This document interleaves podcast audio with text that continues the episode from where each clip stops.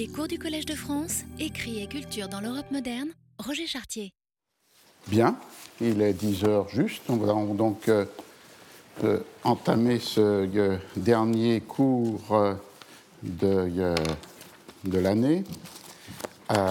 et qui est la suite donc, de ce qui a été commencé la fois dernière,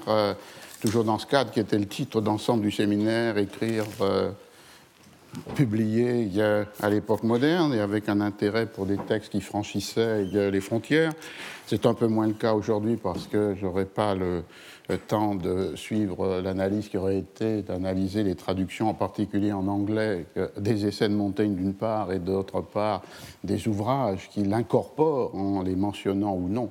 à l'intérieur de son propre texte. Vous vous souvenez que j'avais donc commencé une analyse d'un des textes les plus commentés de toute euh, l'histoire euh, de la littérature, si on en considère que les essais sont de la littérature,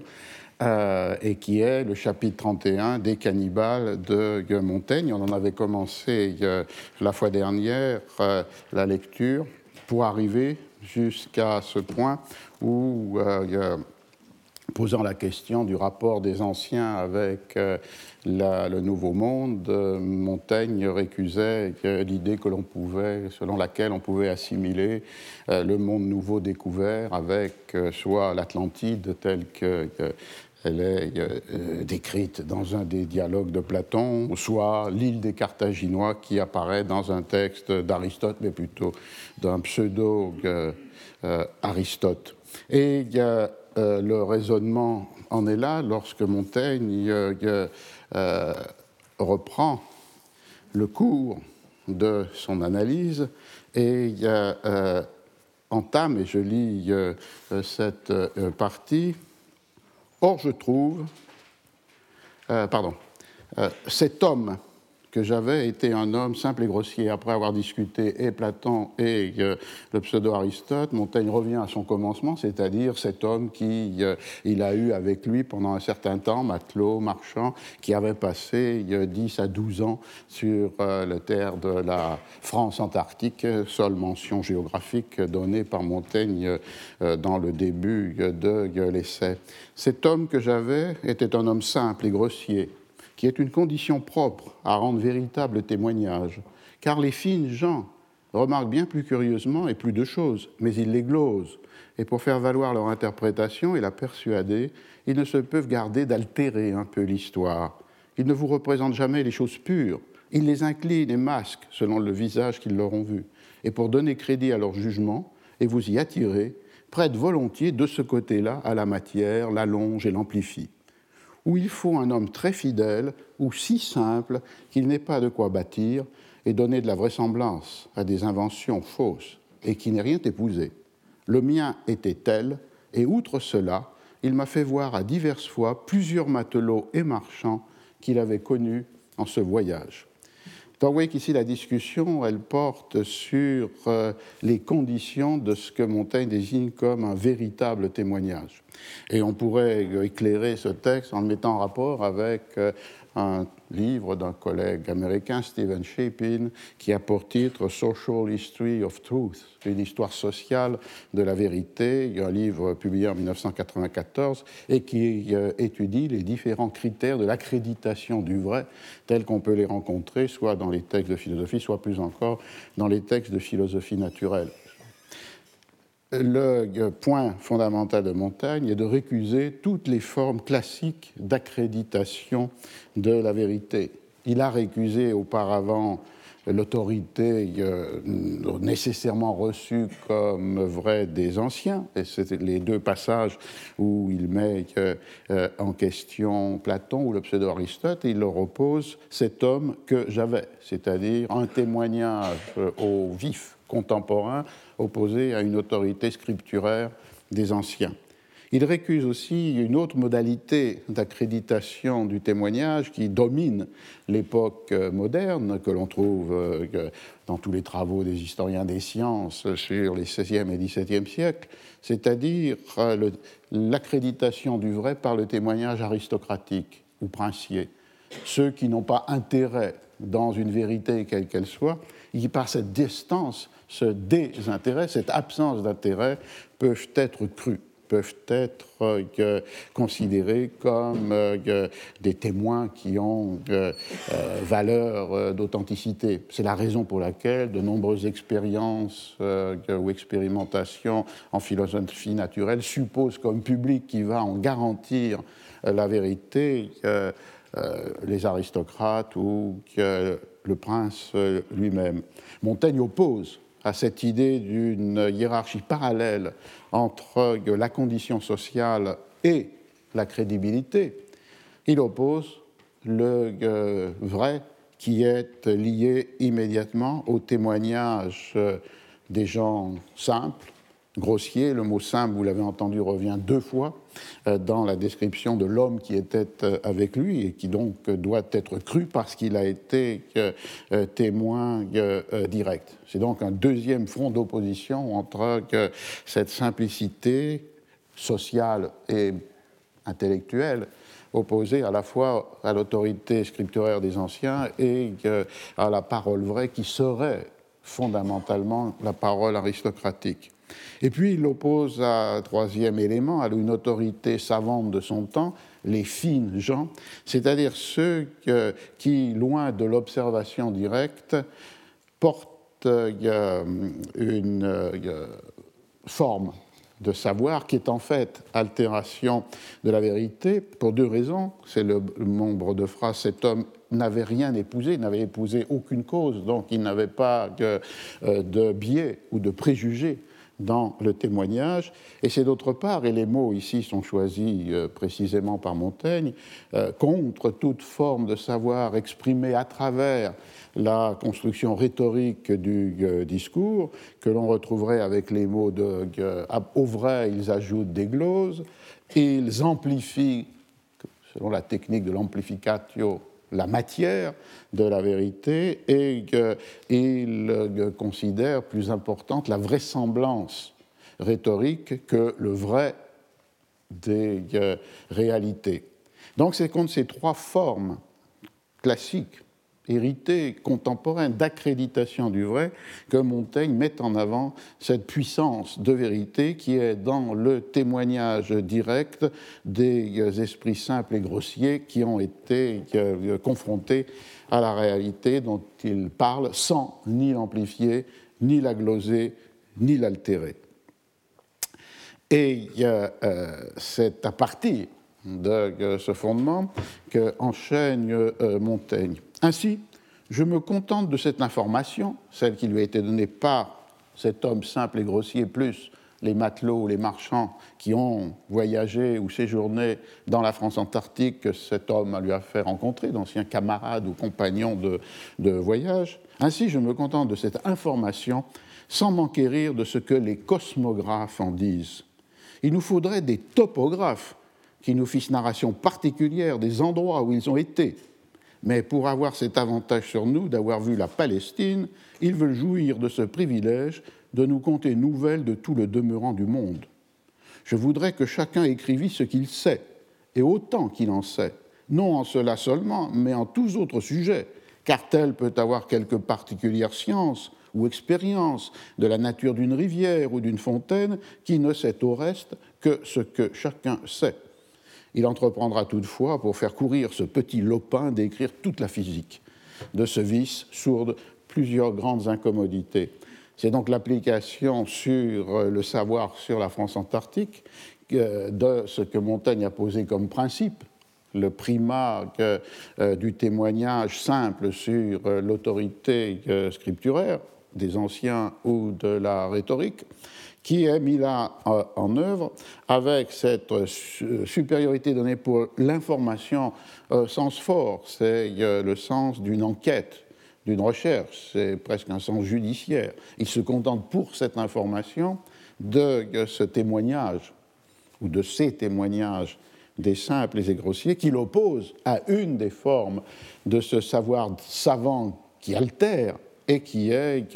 le savoir des cosmographes. Ici, on a une allusion précise qui est rendue euh, déchiffrable pour le lecteur du temps par euh, mais pour avoir cet avantage sur nous d'avoir vu la Palestine.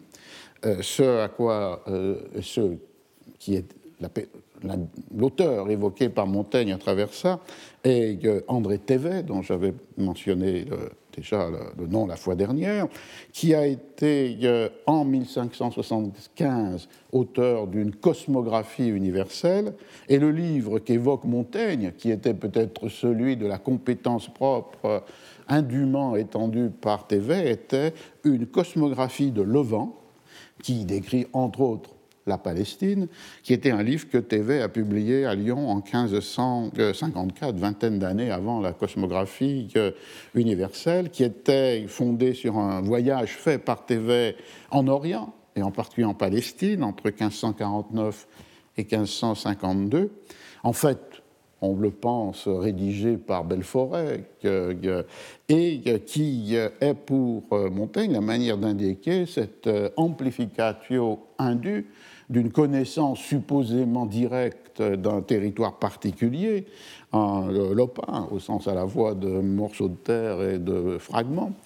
qui est transformé par la cosmographie euh, universelle en un savoir illégitime et qui, en fait, sous les apparences du savoir savant, ne fait que réintroduire ce que chacun sait, c'est-à-dire euh, ce savoir euh, commun et vulgaire qui est placé au début euh, de l'essai lorsqu'il oppose la voix avec un E de la raison à la voix commune avec un X. Et donc, du coup, sous les apparences du savoir érudit et savant, se trouvent en fait transmises les vérités connues par chacun. C'est donc une de, une première réflexion fondamentale sur euh, les conditions d'accréditation de euh, la vérité et sur les conditions euh, du témoignage. une fois posé cela, Montaigne comme souvent dans ce style que j'ai mentionné, qui est fait de, digression, de retour en arrière, de reprise euh, euh, d'un thème abandonné par, à travers des parenthèses, euh, qui pourraient renvoyer, pas nécessairement, mais d'une manière assez sûre, à une forme orale de composition, à la dictée du texte des essais, et en tous les cas, une fois peut-être abandonné cette pratique, à la volonté de produire des effets d'oralité pour le lecteur, comme s'il y avait une conversation entre les euh, protagonistes des essais et entre les essais et leurs lecteurs. Or, je trouve, pour revenir à mon propos, qu'il n'y a rien de barbare et de sauvage en cette nation, à ce qu'on m'en a rapporté, sinon que chacun appelle barbarie ce qui n'est pas de son usage. Comme de vrai, il semble que nous n'avons autre mire de la vérité et de la raison que l'exemple et idée des opinions et usances du pays où nous sommes. Là est toujours la parfaite religion, la parfaite police, parfait et accompli usage de toutes choses. Le lecteur peut être un peu surpris puisqu'il dit, pour revenir à mon propos, et ce propos, c'est cette nation.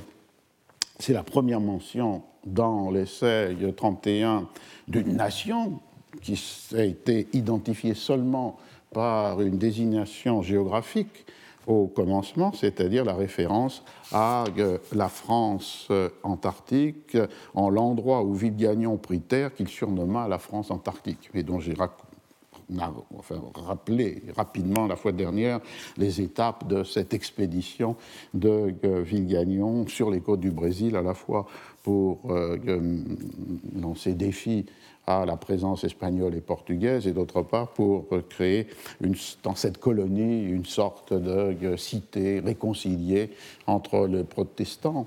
côté duquel inclinait euh, Villegagnon, et puis aussi des euh, euh, catholiques comme par exemple Thévet, qui était l'aumônier de cette euh, entreprise. Et vous vous rappelez, avec l'appel un peu plus tard des protestants de Genève, 14 protestants, deux pasteurs, et parmi les protestants, Jean de Léry. Donc ces nations, euh, cette nation n'est pas nommée, elle est juste référée à cette mention territoriale de la France euh, antarctique, et elle ne sera jamais nommée. Dans l'essai des cannibales, euh, euh, ou ces nations ne sont désignées ni comme les Amériques, quand on l'employait pour désigner les euh, peuples, ni comme les Indiens, ni même comme le nom euh, qui, dans la littérature qu'on va étudier plus tard, euh, les désignait, c'est-à-dire les, Indiens Tupi ou Tupinamba, qui sont ceux de la région de la baie de Guanabara, de, Rio. Et, et ne sont pas désignés non plus comme cannibales. À aucun moment dans les essais, même s'ils sont décrits comme tels, mais le mot cannibale n'apparaît qu'au titre de euh, l'essai 31. Ce qui est intéressant et qui pourrait ouvrir la voie d'ailleurs à la discussion sur les traductions euh, euh, de Montaigne, par exemple en anglais, c'est l'emploi du mot nation. L'emploi du mot nation au XVIe siècle peut être considéré comme ordinaire, mais en fait, il charrie avec lui deux types de références. L'une qui, est, qui serait possiblement dépréciative, euh, venant de l'Ancien Testament, où dans les traductions nation désignait les idolâtres opposés avec euh, au euh, peuple élu, ce qui restera dans certains emplois, si on pense par exemple au XVIe, XVIIe, l'utilisation en portugais de Nassau, qui désigne les juifs convertis et les populations maranes converties au christianisme est souvent, toujours suspectée d'une fausse ou incomplète ou dissimulée conversion, qui renverrait à la continuité de la pratique de la loi de Moïse. Mais il y a un autre sens, qui est sûrement celui qui est plus présent euh, dans la tête de Montaigne, où les deux venant se coïncider l'un avec l'autre, qui est que nation est un mot du vocabulaire euh, euh, des universités, L'Université de Paris, depuis le XIIe, XIIIe siècle, est organisée en nations qui rassemblent les étudiants qui partagent non pas nécessairement la même souveraineté, qui n'appartiennent pas nécessairement à la même souveraineté, mais qui partagent la même langue. Ou que nation est aussi un mot du commerce, puisqu'il désigne euh, les marchands euh, dans un pays étranger. Et dans les deux cas, ce que l'on voit, c'est l'idée d'une communauté structurée, organisée. Euh, c'est pour ça que je disais que la traduction est ouverte. Si vous lisez l'essai en anglais, vous voyez que au XVIe siècle, au XVIIe siècle, la traduction particulièrement de Florio a respecté nations, mais que les traductions modernes emploient très souvent people, euh, ce qui fait perdre évidemment, cette idée impliquée dans une euh, notion comme celle de nation, c'est-à-dire d'une communauté organisée, structurée, qui partage euh, la même euh, langue et qui partage la même origine ou, géographique ou nationale au sens moderne. Mais le sens moderne n'est qu'un élément dérivé et second par rapport à ce sens euh, plus fondamentalement euh, linguistique. Donc on voit que cette, euh, cette nation n'a rien de barbare et de sauvage, et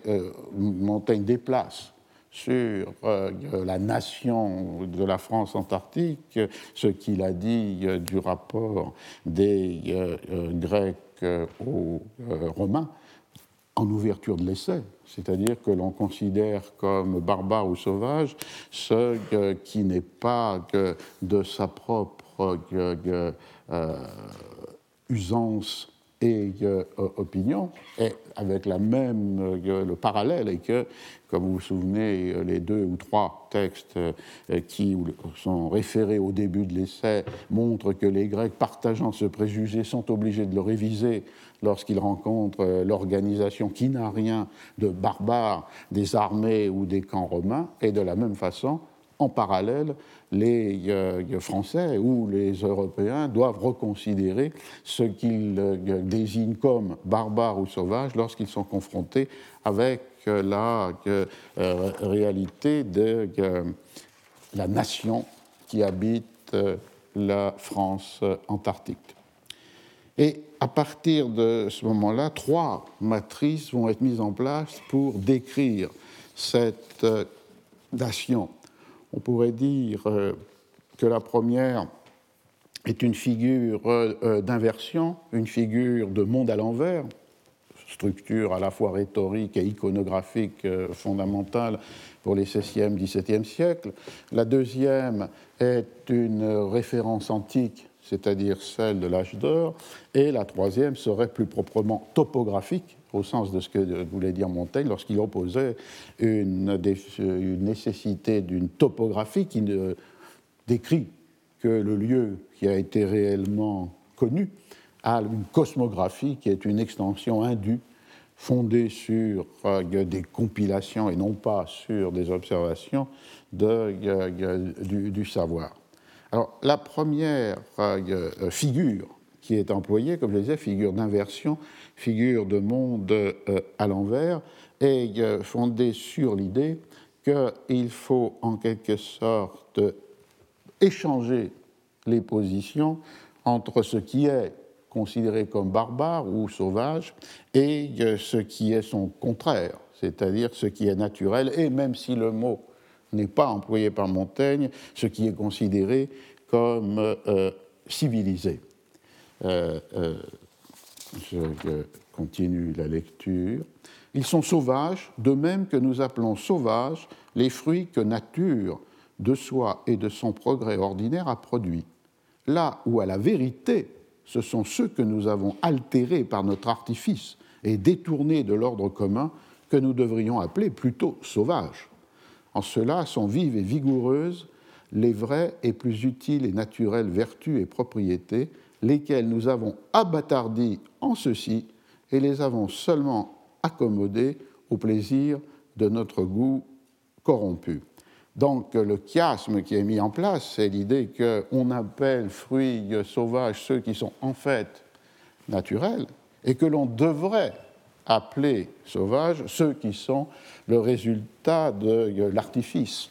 de la culture ou l'agriculture, de l'abattardissement du naturel pour complaire au goût euh, de ceux qui les cultivent et de ceux qui les mangent. Et à partir de là, Montaigne amplifie cette, euh, ce premier chiasme qui est dans l'ordre de la nature. Euh, les fruits sauvages sont en fait naturels et les fruits abattardis seraient ceux qu'il faudrait appeler sauvages. Euh, en une amplification assez classique sur la supériorité de euh, la nature sur euh, l'art, puisque du côté de la nature, on a la pureté, la beauté, et que du côté de l'art, on a l'artifice, l'impuissance à être identique à la nature et la surcharge. Et dans les marges de l'exemplaire de Bordeaux, en 1588, Montaigne ajoute pour une possible euh, réédition, euh, une référence à Platon. Toutes choses, dit Platon, sont produites par la nature, par la fortune ou par l'art. Les plus grandes et plus belles par l'une ou l'autre des deux premières, c'est-à-dire la nature ou la fortune, les moindres et imparfaites par la dernière. Donc, à partir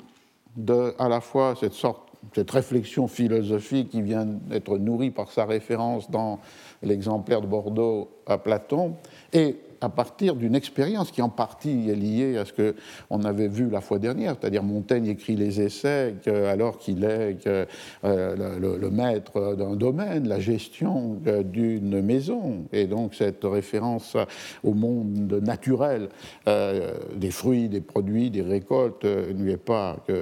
étrangère. À partir de ce chiasme, qui porte sur la sauvagerie ou l'abattardissement des fruits naturels, et l'emploi le déplace sur euh, ces nations. Ces nations me semblent donc ainsi barbares pour avoir reçu fort peu de façons de l'esprit humain et être encore fort voisines de leur naïveté originelle. Les lois naturelles leur commandent encore, fort peu abattardies par les nôtres, mais c'est en telle pureté qu'il me prend quelquefois déplaisir de quoi la connaissance n'en soit venue plutôt du temps qu'il y avait des hommes qui en eussent su mieux juger que nous. Là, vous voyez, c'est le même chiasme que ces nations sont considérées comme euh, euh, barbares, mais en fait, elles sont naturelles, elles sont gouvernées par les lois naturelles, elles sont dans l'état de, premier de leur naïveté originelle, et comme dans la première euh, figure d'inversion, euh, ce sont euh, les lois des contemporains, des Européens, qui en fait sont abattardis et abattardissent et qui pourraient même si le raisonnement n'est pas là explicite, ou devrait être considérés comme barbares. On a une première matrice de description qui n'est ni topographique ni historique, mais qui renvoie en quelque sorte au croisement dans l'écriture de Montaigne entre une comparaison, les fruits, les euh, hommes, à un chiasme où les propriétés sont inversées d'une situation à une autre, ce qui est sauvage ou barbare est en fait naturel, et ce qui apparaît comme euh, immédiat est en fait sauvage ou abattardi. Et euh, finalement, bien entendu, une hiérarchie, puisque si l'on se réfère au principe platonicien de la supériorité de la nature et du naturel sur toute forme d'art, donc d'abattardissement, euh, et les fruits dits sauvages et les nations dites barbares seraient dans une position de supériorité par rapport à ceux qui les désignent comme tels. Ça, c'est la première matrice de description. La seconde matrice de description est enchaînée ou impliquée par cette idée qu'il regrette que euh, cette connaissance ne soit pas venue plus tôt, parce qu'elle aurait été la connaissance d'hommes qui eussent su mieux juger que nous, c'est-à-dire finalement une référence aux, anciens. Euh, cette référence aux anciens enchaîne dans sa plume la seconde matrice de description, c'est-à-dire euh, ces nations comme euh, une incarnation de l'âge d'or. Il me déplaît que Lycurgue et Platon ne l'aient eu,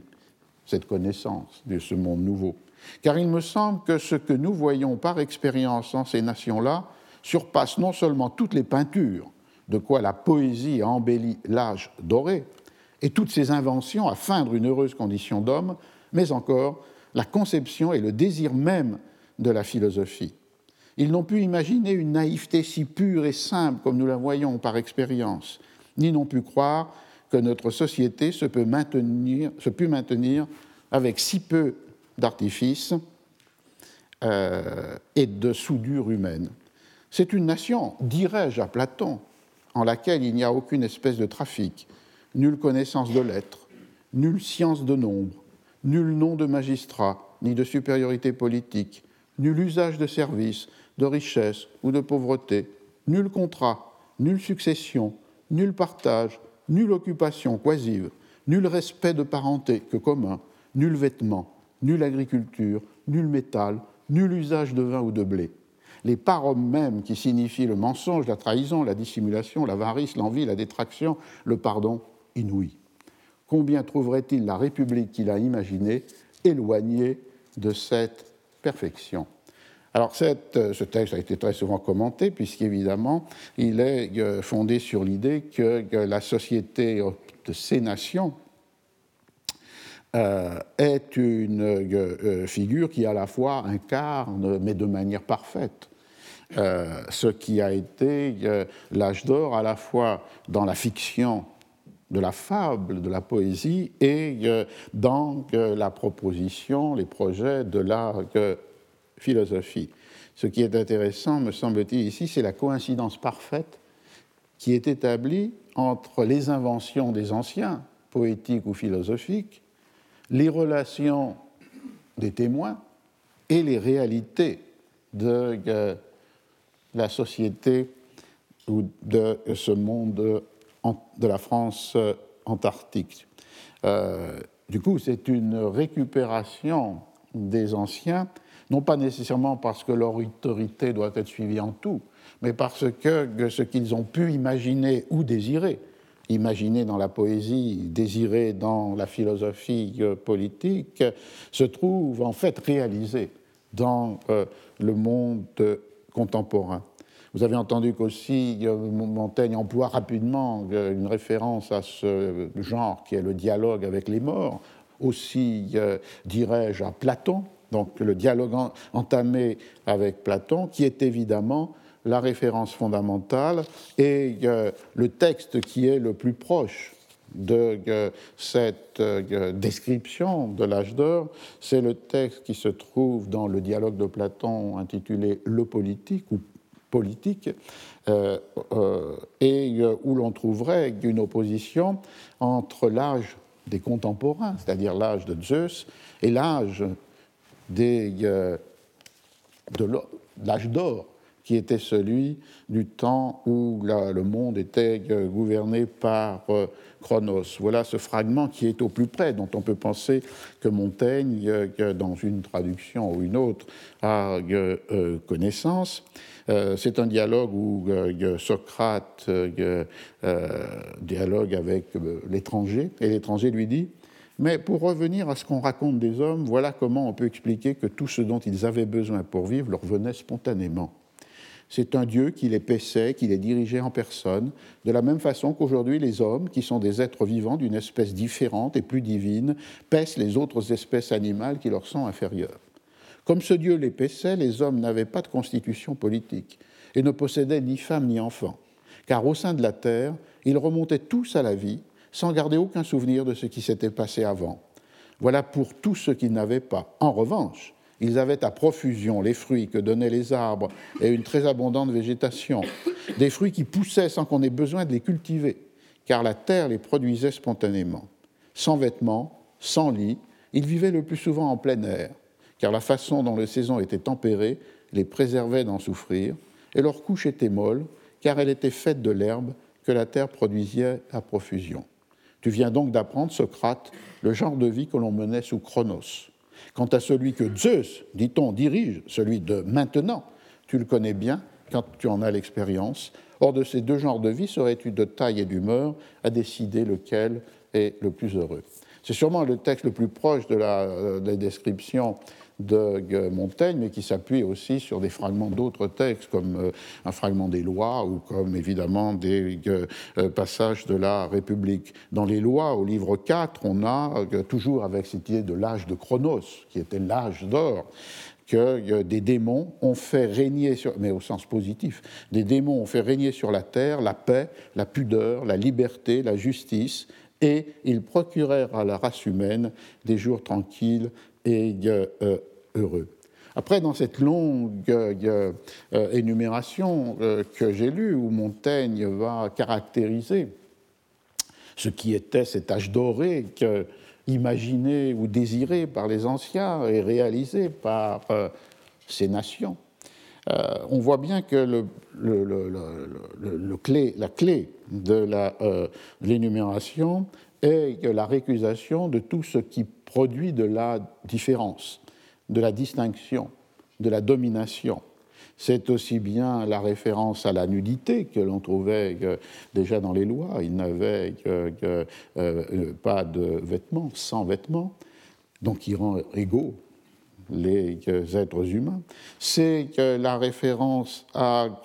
l'absence de ce qui peut créer inégalité de richesse, de savoir, de pouvoir, l'inégalité de richesse avec euh, la profusion donnée par la nature, sans activité productrice, inégalité de pouvoir, l'absence de toute euh, euh, institution euh, ou fonction publique, nul, nul, nom de magistrat, ni de supériorité politique, et la différence qui peut être produite par l'écrit, par les lettres, puisqu'ici, c'est une société dans laquelle nulle connaissance de l'être, nulle science de nombre, nul euh, euh, euh, contrat. Et évidemment, on sait comment les figures d'utopie des XVIe ou XVIIe siècles reprennent cette idée de l'âge d'or identifié à une égalité parfaite qui peut aussi supposer la récusation, le refus de, la culture euh, de l'écrit, supposé introduire à la fois la scripturation des inégalités et d'autre part euh, euh, des différences entre ceux qui la maîtrisent et ceux qui en sont les victimes. Et l'autre trait, en dehors de cette nudité, qui est la matrice par excellence de l'égalité, cette euh, égalité de richesse, de savoir et de pouvoir, c'est évidemment la communauté parfaite, nul respect de parenté que commun, la reprise de l'idée platonicienne qu'il n'avait ni fils ni euh, euh, épouse, et qui a donc une sorte de absence des liens qui créent là aussi de la différence. Et la, la conséquence, c'est évidemment que c'est un lieu où s'incarne la parfaite vertu, puisque tous les vices sont rapportés à cette inégalité des richesses, de là l'envie ou l'avarice. et ces vices sont aussi rapportés à cette inégalité des conditions qui entraînent les autres vices mentionnés, trahison, mensonge, dissimulation. C'est donc une deuxième matrice. La première était presque purement formelle, c'est-à-dire une modalité d'inversion qui se référait euh, au monde naturel pour se déplacer sur le monde social. Cette deuxième matrice est une matrice euh, philosophique et historique, c'est-à-dire l'incarnation euh, d'un âge d'or qui fait que, le monde de la France antarctique est le monde réalisé de l'âge d'or imaginé et désiré par les anciens. La troisième matrice de description est-elle topographique, ce que m'ont dit mes euh, témoins. Et là, je ne vais pas lire le texte en le suivant pas, à pas, mais euh, ce que l'on voit, c'est simplement le début. Au demeurant, ils vivent en une contrée de pays très plaisante et bien tempérée, de façon qu'à ce que m'ont dit mes témoins, il est rare d'y voir un homme euh, malade. Euh, cette idée du tempéré qu'on retrouvait, qui est présente chez Platon, une des conditions de cette absence d'activité productrice sauf de euh, oisiveté, est la bienveillance de la nature. Et là aussi, la description de la France antarctique, reprise par Montaigne d'après ses témoins, est celle d'un pays où euh, toute la, nature et le climat est plaisant et bien tempéré, et du coup permet la, est la condition de possibilité de cette euh, réalisation de, l'âge d'or, puisque les ressources naturelles y sont en euh, abondance. Ils ont grande abondance de poissons et de chair qui n'ont aucune ressemblance aux nôtres et les mangent sans autre artifice que de les cuire. Et d'autre part, la santé euh, des euh, habitants y est euh, parfaite. Il est rare d'y voir un homme malade. Et ils m'ont affirmé, des témoins, n'y avoir vu aucun tremblant, édenté ou courbé de vieillesse. Et la description qu'on peut appeler comme ethnographique mais en fait, ce serait plutôt cette topographie transmise par la parole des témoins, ensuite s'oriente vers la description des logements, euh, des maisons, des, bâtiments, vers la description de l'alimentation, où ils ne connaissent ni vin ni euh, euh, pain, la description des occupations qui est organisée selon un modèle là aussi classique, rhétorique et iconographique, des degrés des âges. Les jeunes font à la chasse, les femmes prépare la boisson, les vieillards enseignent la morale, une morale d'ailleurs qui est réduite à deux principes, euh, la vaillance contre les ennemis et l'amitié avec euh, leurs femmes, pour euh, s'arrêter aux croyances, avec le trait intéressant qui est dans les croyances d'extraire ce qui pourrait être comme des préfigurations d'une foi chrétienne, puisque les deux, ce qui est mentionné est seulement il croit les âmes éternelles et celles qui ont bien mérité des dieux être logées à l'endroit du ciel où le soleil se lève, les maudites du côté de l'Occident. Donc une sorte de préfiguration d'une croyance en l'immortalité de l'âme et en euh, une euh, théologie euh, de l'opposition entre paradis euh, et, enfer. Et la description s'achève par euh, euh, l'importance donnée par des prophètes avec l'idée que lorsque les prophètes sont de faux prophètes qui induisent dans l'erreur, ils en sont, ils le payent de leur, de leur vie. Alors la question qu'on peut poser, c'est la question sur les fondements de cette description, de cette topographie de la France antarctique. Il est clair qu'elle repose, comme le Montaigne le répète euh, de manière permanente, sur les relations, les témoignages des euh, simples qu'il a euh, rencontrés, l'homme les matelots, les marchands. Elle repose aussi sur, pour des détails, mais intéressants, sur une certaine forme de présence de la France antarctique dans euh, l'environnement de Montaigne. Euh, d'une part parce qu'il possède des objets qui ont été apportés euh, depuis le Brésil. il mentionne par exemple, il se voit en plusieurs lieux, et entre autres chez moi, la forme de leur lit, de leurs cordons, de leurs épées, bracelets de bois, de quoi ils couvrent leurs poignets au combat, et des grandes cannes ouvertes par un bout, par le son desquelles ils soutiennent la cadence en leur dansée. Donc, euh, comme dans une sorte de cabinet de curiosité, Montaigne possède certains de ces objets euh, qui ont été rapportés euh, du, du, Brésil. Donc, la topographie s'appuie sur une sorte de curiosité ethnographique. Mais il y a plus. C'est-à-dire qu'il y a aussi une certaine forme, même très limitée et fragmentaire, de l'expérience de cet autre monde. Au lieu de pain, ils usent d'une certaine matière blanche, comme du coriandre confit. J'en ai tâté. Le goût en est doux et un peu fade. D'ailleurs, là aussi, un de ces matelots marchands a rapporté, ce pain qui n'en est pas un, des euh,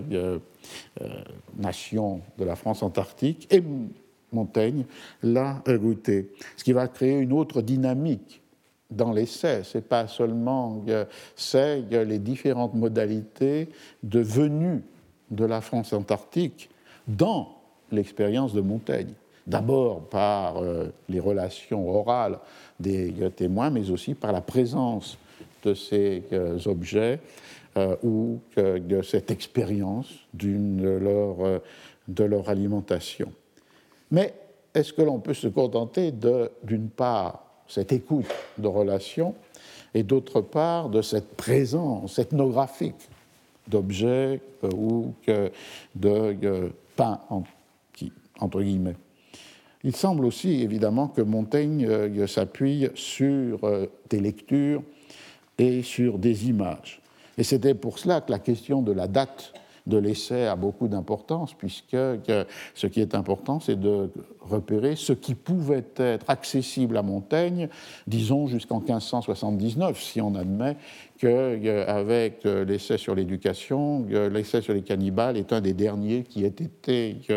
sinon composé, mais du moins achevé avant la remise du manuscrit à Simon Millange pour la publication Je vais concentrer cette euh, analyse, c'est-à-dire sur ce qui était disponible en termes d'iconographie, en termes de description pour Montaigne, sur évidemment le passage le plus fameux de l'essai 31 euh, du premier livre, c'est celui qui se rapporte au titre,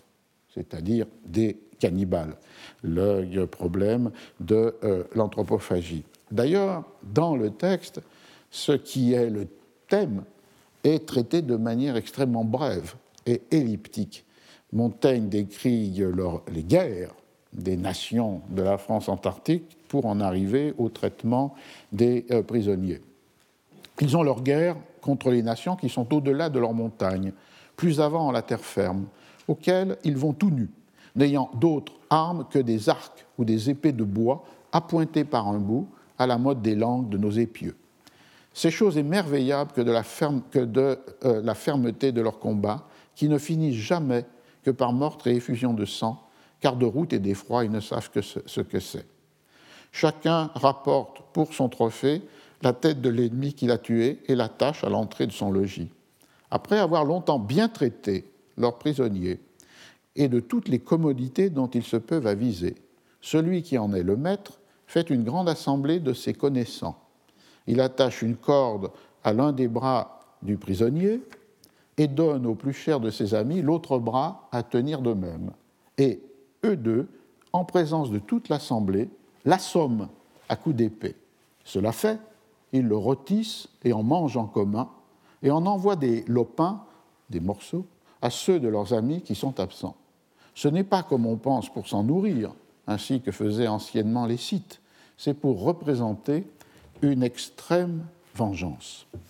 Alors cette description elliptique en quelques phrases, évidemment, où l'on voit qu'il y a l'idée de prisonnier bien traité, cette corde qui est euh, la tâche et qui est tenue par celui qui l'a capturé et son euh, plus proche euh, ami, cette idée de l'assommer à coups d'épée de bois, il le retisse et le mange en commun, et finalement, la raison qui est donnée à ce cannibalisme, qui n'a rien d'alimentaire, mais qui est une raison liée à la volonté de vengeance. La question qu'on peut poser, c'est celle des descriptions préalables sur lesquelles Montaigne peut euh, s'appuyer sans entrer dans la question de la présence de la figure euh, euh, du cannibale dans la tradition occidentale. Il y a un livre très intéressant, très important, très bien fait de Franck Lestringant, Le cannibale, grandeur et décadence, un publié en 1994, qui montre que le thème est introduit par le voyage de Colomb et par les décades de Pierre Martyr d'Anguilla, mais qui s'applique alors aux Indiens arawaks des îles des euh, Caraïbes, que euh, le thème se déplace ensuite dans l'iconographie des portulans ou des cosmographies pour se fixer sur le Brésil avec une distinction géographique qu'on avait rencontrée lorsque j'ai évoqué l'atlas de l'Otestu la, la fois dernière de 1556 entre le pays des cannibales qui est supposé plutôt dans le nord-est, euh, dans le Maranhão, et la, les populations qui sont celles des euh, côtes et en particulier de la baie de Guanabara, les populations euh, euh, euh, Tupinamba. Donc là une présence, mais ce n'est pas ça le plus, le plus précis. Ce qui est ici en question, ce n'est pas l'idée qu'il y a des cannibales, c'est la description du rituel qui est lié au traitement du prisonnier et ensuite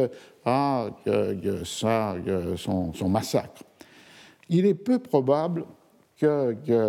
euh, enfin, il y a trois auteurs que l'on peut évoquer, qui sont constamment évoqués dans la littérature euh, abondante sur cette question, euh, mais qui ont des statuts, à mon avis, très différents par rapport au texte de Montaigne. Le premier, il est très peu probable que Montaigne l'ait connu. C'est, et pourtant, le premier récit qui est à la fois un récit d'expérience personnelle et un récit, on va dire, ethnographique, de cette pratique du euh, cannibalisme, c'est le récit de Hans Staden. D'ailleurs, pour une fois, je n'ai pas l'habitude des PowerPoint, mais on peut peut-être utiliser aujourd'hui euh, ce euh, Ou au moins vous trouvez euh, le texte, euh, alors on m'a dit appuyer sur deux pour que ce soit un peu plus visible, euh, ce texte de Hornstaden, qui était un marin allemand qui s'était embarqué sur des navires portugais faisant le commerce du bois de Brésil et qui, après un naufrage, est capturé par les Indiens et plusieurs fois menacé d'être mangé. Alors le titre de la, du livre publié à Marbourg en 1557, et si on traduit littéralement véritable histoire et description d'un pays habité par des hommes sauvages, nus, féroces et anthropophages, situé dans le nouveau monde nommé Amérique. Euh, on voit euh, euh, les Wilden, Naketen, Grimmigen, Menschfresser. Donc, sauvage, nu, féroce, anthropophage. Et quand le texte a été publié en traduction française par euh, Métayer en 2005, c'est le titre Nu, féroce et anthropophage qui a été euh, retenu. D'ailleurs, euh, euh, avec ici dans cette. pour le PowerPoint, il manque H après le C de Menschfresser, les mangeurs d'hommes. Alors, ce, cette, euh, ce, texte comporte, après une première partie qui est un récit des mésaventures de Staden, une deuxième partie qui a pour titre Relations véridiques et précises des mœurs et coutumes des Tupinamba, chez lesquels j'ai été prisonnier et dont le pays est situé à 24 degrés au-delà de la ligne équinoxiale, près d'une rivière nommée Rio de Janeiro. Euh, il y a donc les deux aspects, un aspect de récit euh, d'expérience et un aspect de description. Et c'est là où on trouverait le chapitre 28, qui a pour titre Des cérémonies avec lesquelles les sauvages tuent et mangent leurs prisonniers, quatre gravures qui correspondent plus ou moins aux quatre séquences de la description faite par euh, Staden. Euh, vous le voyez, la première ici, c'est ce prisonnier qui est euh, tenu par la corde avec cette masse qui va l'assommer au-dessus de la tête. Et déjà, il y a un feu qui est allumé. La deuxième image est celle du prisonnier porté, brûlé, cuit sur, euh, euh, sur ce feu avec la présence euh, des Indiens et Indiennes Tupinamba. Ici, euh, c'est euh, la scène du repas des femmes et des enfants qui, d'après Staden, partagent une sorte de bouillon et ensuite dévorent les entrailles, la chair de la tête et la cervelle et la langue. désolé de ces détails, mais c'est ceux du, récit. Et le quatrième image est celle qui pourrait accompagner, enfin s'inscrire comme celle du moment où euh, la tête est euh, bouillie dans un, euh, dans un chaudron. Alors, quatre images qui vont fixer une sorte d'iconographie et qui sont assez proches, évidemment, de la description très brève que reprend Montaigne, puisqu'on a à la fois le prisonnier lié par les cordes, le, le, corps découpé en morceaux et, et cuit, et puis le fait qu'il le mange en commun. La euh, question là est qu'il euh, est très peu probable que Montaigne connaissait ce livre parce que euh, les éditions en ont été nombreuses, mais seulement en allemand. Il y en a trois en 1557 et le livre a été traduit, mais traduit en hollandais trois fois avant la fin du XVIe siècle, 1558, 63, 95. Il a été traduit en latin, mais seulement en 1592 lorsque Théodore de Brie met ensemble le récit dont je parlerai plus tard, celui de Jean de Léry, avec le récit de Staden dans euh, le volume qui s'appelle America Segunda Pars, qui est le second volume sur euh, des récits de euh, découvertes publiés par, par De Brie. vous souvenez que cette publication joue un rôle très important pour la mise en circulation du texte de Las Casas, traduit en latin et avec les 17 images qui euh, euh, l'accompagnent. Il est donc peu probable que Montaigne ait lu directement Staden, peut-être d'une manière ou d'une autre, il avait une connaissance de ce récit qui était devenu euh, fameux et célèbre, mais qui ne sera traduit en français ou, en italien, langue que lisait Montaigne, que tardivement au 19e ou euh, au 19e siècle. Donc, il y a en moins une question autour de la possibilité pour Montaigne d'avoir eu accès à euh, Staden.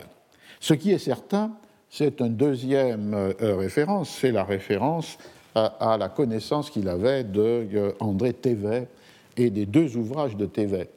Le premier ouvrage de Thévet, qui était publié en 1557 avec une autre euh, émission en 1558, et qui a, avec la date de 1558, qui a pour titre Les singularités de la France antarctique, que j'avais mentionné la fois dernière, puisque France antarctique, qui est l'expression reprise par Montaigne, est entrée dans un euh, euh, vocabulaire ou lexique commun à partir de euh, l'expédition de Vigagnon, du nom qui a été donné à la terre découverte et à la circulation du livre de André Thévet.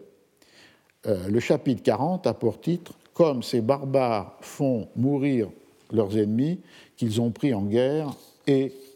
les mangent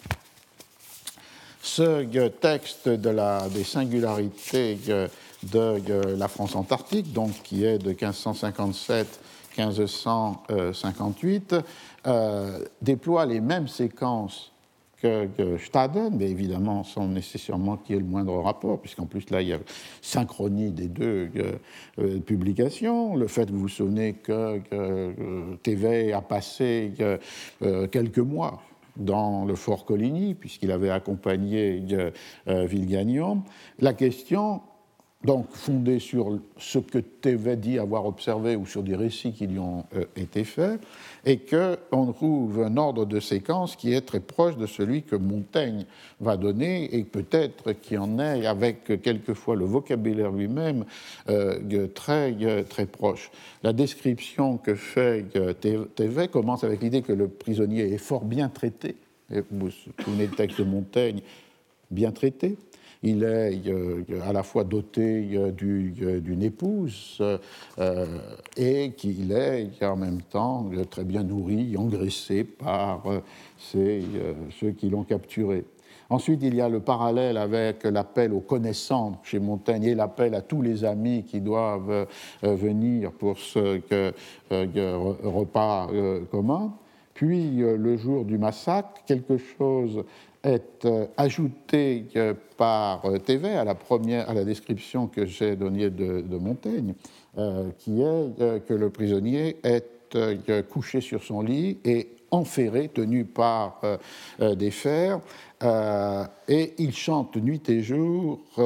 des chansons qui sont autant de défis lancés à ceux qui l'ont capturé et ceux qui ont annoncé qu'ils allaient le retirer. Euh, cette, cela, c'est donc dans le texte de 1557, Les singularités de la France antarctique, où Théver recopie une de ses chansons qu'il a entendue, et la suivante est celle-ci. Les margégéasques, c'est-à-dire des euh, nations qui sont ennemis traditionnels des Tupinamba et qui sont dans ce cas-là amis du prisonnier qui a été fait,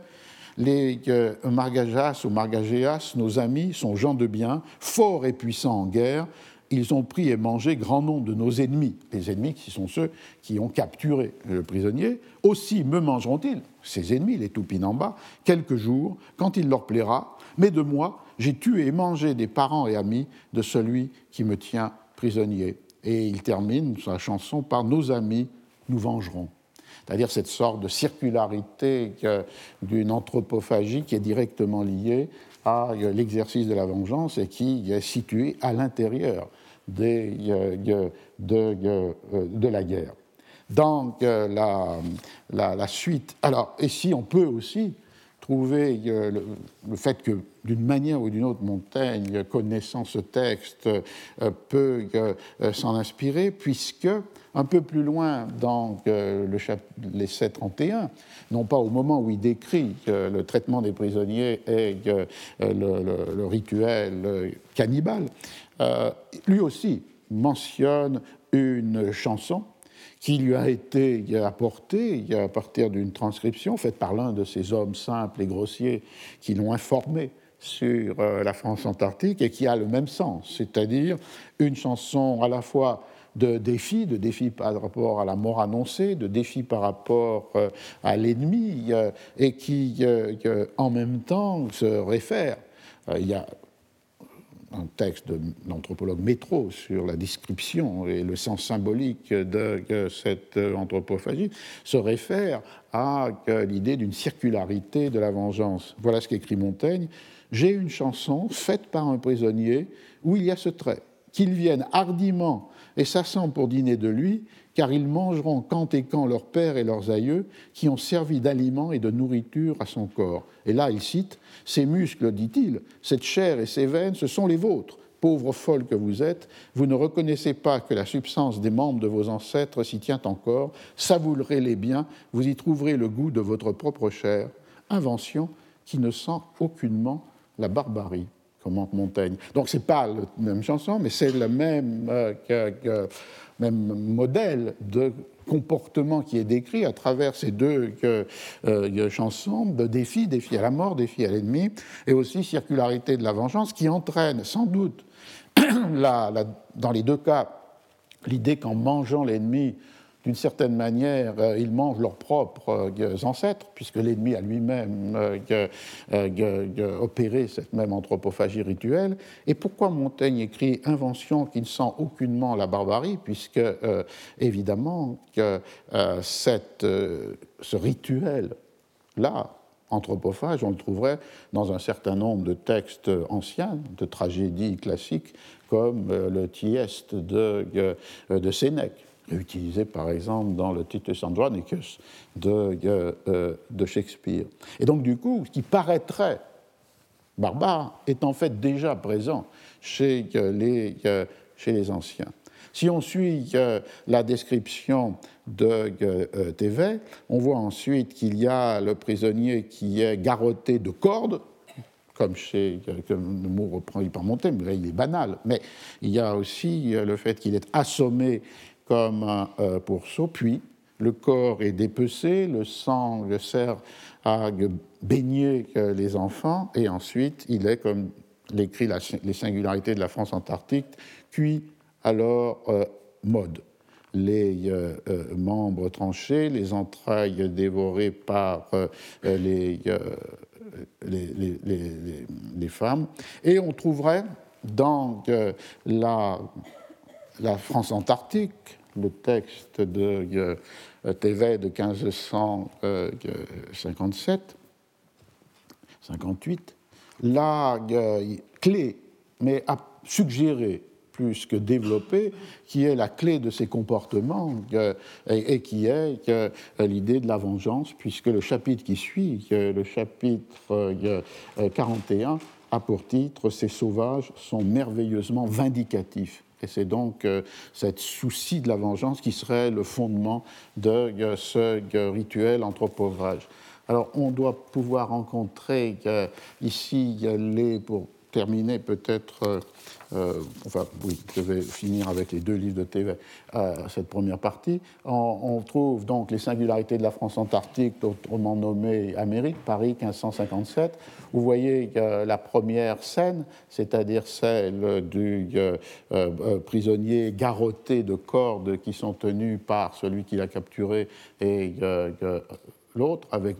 Bon, je n'ai pas la compétence ni le temps, mais d'entrer sur les modèles iconographiques qui servent pour euh, l'illustrateur et le graveur. Et la deuxième scène qui est celle où se trouvent rassemblés dans une même scène, euh, à la fois sur la droite le corps dépecé, euh, sur la gauche les entrailles dévidées par la femme, en arrière-plan à la gauche les enfants jouant avec la tête euh, du prisonnier et sur euh, cette sorte de, grille le, des membres du euh, prisonnier qui sont cuits. Et Thévet termine la description dans les singularités de la France antarctique avec l'idée de la distribution des morceaux pour ceux qui n'étaient pas, pas là. En 1575, deuxième texte absolument connu par Montaigne, puisque là, il, il, il l'attaque lorsqu'il oppose les cosmographies menteuses aux topographies fondées sur euh, l'expérience et le euh, regard. En 1575, au livre 21, dans la seconde partie d'un énorme ouvrage qui est la cosmographie universelle de Thévet, on trouve au chapitre 15 le thème suivant Moyens tenus à massacrer ceux qu'ils prennent en guerre et quelle prison ils leur euh, donnent. On a exactement la même structure du récit et les deux mêmes euh, bois euh, gravés. Voilà la, cosmographie de 1575. Ce qui est intéressant dans cette euh, première description, où on voit aussi le prisonnier lié, assommé par cette masse et la, multitude, puisque TV mentionne 10-12 000 personnes euh, qui se rassemblent autour de euh, ce rituel, euh, il y fait un commentaire que vous pouvez lire au bas de la page. D'abord, il y a dans cette édition des rubriques marginales. Ici, c'est Le prisonnier est tué en la place publique. Et le commentaire est le suivant. Et leur laisse-t-on à ceux qui vont être, aux prisonniers qui vont être assommés, démembrés et mangés, les liens qui soient assez forts, tenus à chacun bout par quelque force sauvage, à la façon et manière que vous pouvez voir par ce présent portrait et figure que je vous ai voulu représenter au naturel, comme ayant vu faire plusieurs d'iceux massacres, toutefois à mon regret, mais j'en étais en partie contraint. Donc vous voyez qu'ici, l'illustration est intégrée dans le discours qu'il la euh, présente, et euh, ce qui est la, machine de l'accréditation, c'est une sorte d'autopsie, de voir par soi-même, par délégation. TV dit qu'il a vu, et ayant vu il fait un portrait au naturel, exact de ce qu'il a vu, ce qui amène le lecteur du livre à voir ce qu'il a vu lui-même. Et donc le lecteur est, posé est placé dans une position de témoin du fait grâce à cette médiation de, la, de, la, de la vue. Dans la deuxième image, qui reprend aussi euh, la, la, la rubrique Comment les sauvages rôtissent leur ennemi, et on retrouverait la même, euh, la même image, et même un commentaire parallèle de TV. Je vous ai ci-dessus mis la figure comme il dépièce le corps oxy et massacré, et comme après il le rôtisse afin de contenter le lecteur.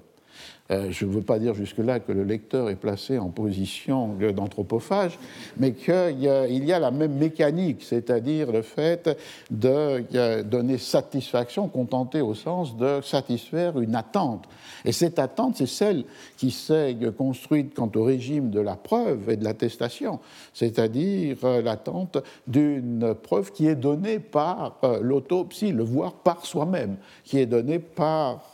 la, la relation immédiate, directe avec ce qui est l'objet à connaître et qui est médiatisé évidemment par euh, l'imprimé, mais un imprimé où doivent se réunir, se euh, confondre euh, l'expérience directe du témoin, en l'occurrence TV, ou qui prétend l'avoir été, et de l'autre côté, cette expérience de lecture qui est en même temps une expérience du regard. Donc, il est sûr que le texte de Montaigne est lié, inspiré, habité par la référence aux deux livres de Thévet, 1557, Les singularités de la France antarctique, 1575, La cosmographie universelle, même si, et c'est le paradoxe, elle est évidemment dénoncée euh, dans sa prétention indue à être universelle, mais en même temps recueillie dans ce qu'elle répète, le récit euh, qui était celui euh, du livre publié une vingtaine d'années précédentes. Euh, avant une très brève pause, euh, j'indique que donc la troisième référence, qui est sans doute présente dans le livre de, de Montaigne, dans l'essai, c'est la référence au texte de Jean de Léry, Histoire d'un voyage fait en la terre de Brésil, autrement dit Amérique, qui a été publié en 1578 on peut peut-être faire une courte pause si vous pensez que c'est nécessaire pour euh, reprendre, disons, à 11h12 dans 5 minutes, parce que la matière est abondante. Bien, nous pouvons reprendre notre voyage du Brésil. Donc le troisième euh, livre, sans doute, connu par Montaigne, même si la publication en est de 1578, donc euh, peu de temps avant la date que l'on doit supposer comme la date finale de euh, ou révision des essais euh, publiés en 1580. C'est le, livre de Léry, le titre long en est le suivant, dans l'édition de 1580, de, 78, pardon. Histoire d'un voyage fait en la terre du Brésil, autrement dite euh, Amérique, contenant la navigation et choses remarquables vues sur mer par l'auteur. Le comportement de vie de Gagnon en ce pays-là, les mœurs et façons de vivre étranges des sauvages américains avec un colloque de leur langage, ensemble la description de plusieurs animaux, arbres, herbes et autres choses singulières et du tout inconnues par-deçà, dont on verra les sommaires des chapitres au commencement du livre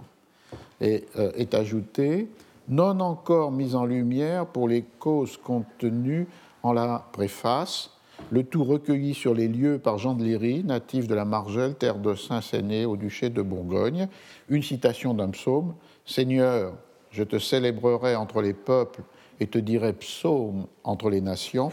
et l'adresse euh, La Rochelle, mais qu'on peut penser être une fausse adresse pour Genève, en 1578. Donc le titre intéressant, comme vous le voyez, chose remarquable vue sur la mer euh, par l'auteur, donc l'insistance toujours sur cette idée de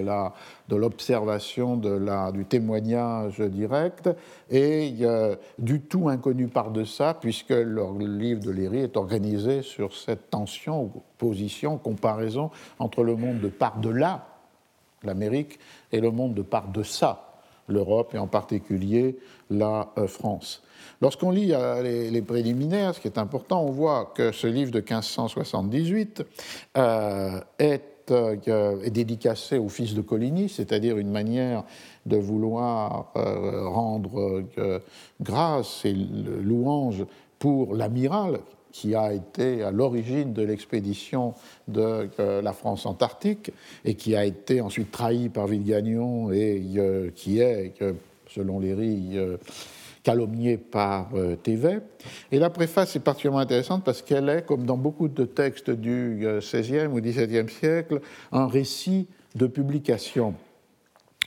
j'en donne les étapes. Euh, Thévet, euh, Léry, euh, qui était donc un cordonnier genevois qui fait partie de l'expédition des 14 protestants calvinistes demandés par Villegagnon, envoyés par Calvin dans la France antarctique. il, il arrive au Brésil le 19 novembre 1556 et il en repartira le 4 janvier, le 4 janvier 1558. Et dit-il, il faisait des relations, des récits de bouche des relations orales de son voyage et de son euh, séjour, euh, ayant avec lui des manuscrits qu'il avait rapportés euh, du Brésil et qu'il décrit comme étant écrits d'encre de Brésil. Euh, à la sollicitation de ceux qui l'écoutent, il rédige à partir de 1563 ce qu'il désigne comme un assez ample discours et il est copié par un euh, secrétaire. Et ce manuscrit, qui était la copie au propre, remis à un ami, est perdu ou confisqué dans le contexte des guerres de religion à Lyon à celui qui le possédait. Du coup, euh, Léry euh, euh,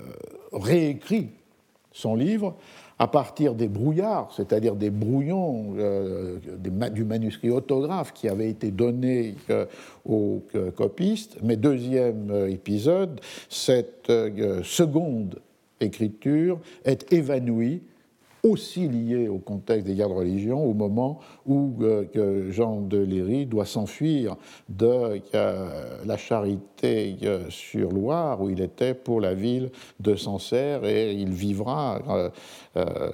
pendant la Saint-Barthélemy, donc cette fuite depuis la Charité sur Loire, le refuge à Sancerre qui avait été pris par les protestants et qui est assiégé pendant l'année 1574 et Léry écrira et publiera une histoire mémorable de la ville de Sancerre qui raconte ce siège. Et finalement, en 1576, il récupère le manuscrit égaré, perdu ou confisqué à Lyon, et donc a la possibilité de le publier. Mais deuxième élément de la préface, à ce récit euh, de ce récit de publication qui, comme vous voyez, est marqué par l'idée d'un manuscrit qui disparaît deux fois, mais qui réapparaît, comme s'il y avait une sorte de volonté plus puissante que celle de l'individu qui voulait que ce texte existe. Euh, le deuxième élément, c'est qu'il justifie la publication en 1578 comme une réponse directe à la cosmographie universelle de Thévet publiée en 1575, puisque, à la différence des singularités de la France antarctique, Thévet dans la cosmographie euh, universelle euh, attaque critique euh, les pasteurs protestants, Richier et Chartier, qui étaient là à la France antarctique, et en même temps les accuse de sédition, une sédition qu'ils auraient menée contre Villegagnon et contre lui aussi, Thévet, dont la vie aurait été menacée. Pour Léry, il s'agit de dénoncer ce qu'il considère comme une série d'impostures et de falsification de la part de TV. Et toute la préface, il montre, un, que, que TV avait quitté depuis 13 mois la Brésil lorsque les, les calvinistes y sont arrivés, que deux,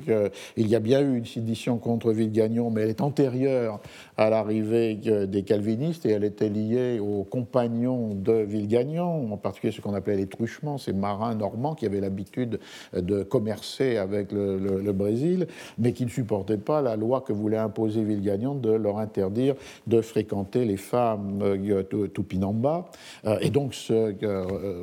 soulève contre, contre lui. Et la preuve, on voit ici aussi l'introduction de l'idée de, de preuve documentaire, est que Léry cite dans sa préface une lettre que Villegagnon a envoyée à Calvin pour lui expliquer que cette sédition. Et du fait, finalement, troisièmement, s'il y a eu rupture entre Villegagnon et les calvinistes, c'est parce que Villegagnon a trahi sa, euh, la foi protestante qui semblait être la sienne, comme le montraient les relations qu'il avait avec euh, euh, Calvin, et basculant totalement du côté du catholicisme, a obligé les protestants à quitter Fort Coligny pour s'installer parmi les Indiens Tupinamba euh, dans la baie de Guanabara. Et certains des calvinistes ont voulu retourner dans le Fort Coligny et Villegagnon en a fait exécuter, massacrer trois d'entre eux qui viennent des martyrs de euh, la cause protestante. Donc une dénonciation de ces euh, de ces impostures de Thévet, dans le récit même de l'histoire de la France antarctique et des tensions, des conflits entre euh, protestants, calvinistes et euh, euh, catholiques, avec ce basculement de Villegagnon. Mais plus fondamentalement, pour rejoindre notre point de départ, ce qui est en cause dans le texte de Léry, c'est la crédibilité que l'on doit ou non, n'en doit pas accorder au euh, récit de Thévet, cosmographe devenu cosmographe du, roi, et dont il désigne les affirmations comme des, je cite euh, Léry, des fariboles du royaume de la Lune ou des contes de la euh, cigogne. Et pour attaquer, pour saper la crédibilité de Thévet, il montre, un, que Thévet n'a passé que dix semaines au Brésil et la plupart du temps enfermé dans l'île inhabitable qu'était le lieu où le fort Coligny avait été installé, et que donc Téveil ment lorsqu'il prétend avoir vu, oui, remarqué, non seulement pour le monde des Tupinamba, mais pour euh, euh, le Brésil euh, tout entier, les mœurs des nations qui, les, qui habitent. Donc il n'y a pas de possibilité de cette euh, observation directe qui est la garantie euh, euh, du vrai, et deuxièmement qu'il ment aussi lorsqu'il dit qu'il connaît les langues indiennes, puisque Léry prend des exemples qui montrent très clairement qu'il n'en est rien, alors que lui, et c'est important dans le titre de 1580, qu'ensemble les mœurs et façons de vivre étranges des sauvages américains avec un colloque de leur langage, c'est-à-dire que le chapitre 20 est un colloque en langue sauvage et français, et c'est un des textes qui a étudié de très près, comme ma collègue ami Andrea Daer, professeur à Rio, dans un livre qu'elle a publié euh, en 2012, A Oralidad Perdida, l'oralité perdue, et qui est fondé sur cette question de l'incorporation des langues indiennes dans les relations des euh, voyageurs occidentaux, à commencer par Léry, et ce dialogue qui est un dialogue mené en français et en langue sauvage, c'est-à-dire en langue tupinamba, euh, et qui constitue un chapitre entier du, euh, du livre. Il s'agit donc de détruire la crédibilité de Thévet sur ce fond de conflit religieux, en lui opposant l'authenticité de la relation de Léry, qui est fondée sur ce la vue et l'expérience, et qui d'autre part ne concerne que l'endroit où j'ai demeuré environ un an. Récusation à la fois des cosmographies comme compilation, récusation des prétentions universelles des euh, cosmographies. On est très proche de ce que dit Montaigne lorsqu'il oppose la cosmographie à la topographie. Et finalement, là aussi, une homologie, pas forcément un rapport autre que là, mais une homologie entre euh, les euh, critères de crédibilité utilisés par Léry contre Thévet, en particulier le Thévet de la cosmographie universelle, et les critères de crédibilité, comme on l'a vu, qui sont ceux qui, pour Montaigne, définissent le véritable témoignage, le témoignage sur le vrai. Et qui aussi, à la fin de la préface, la euh, comparaison entre par-delà et par-deçà, c'est-à-dire entre euh, le monde brésilien et le monde euh, français, dans la mesure où ce que, met en place Léry, c'est cette idée que pour croire en l'incroyable, et qui pourtant est le vrai, seule l'autopsie, le voir par soi-même, est une euh, garantie. Et euh, pour euh, Léry excuse ainsi la façon dont il écrit, c'est-à-dire juste si souvent de cette façon de parler, je vis, je me trouvais, cela m'advint, et choses semblables. Et il dit que,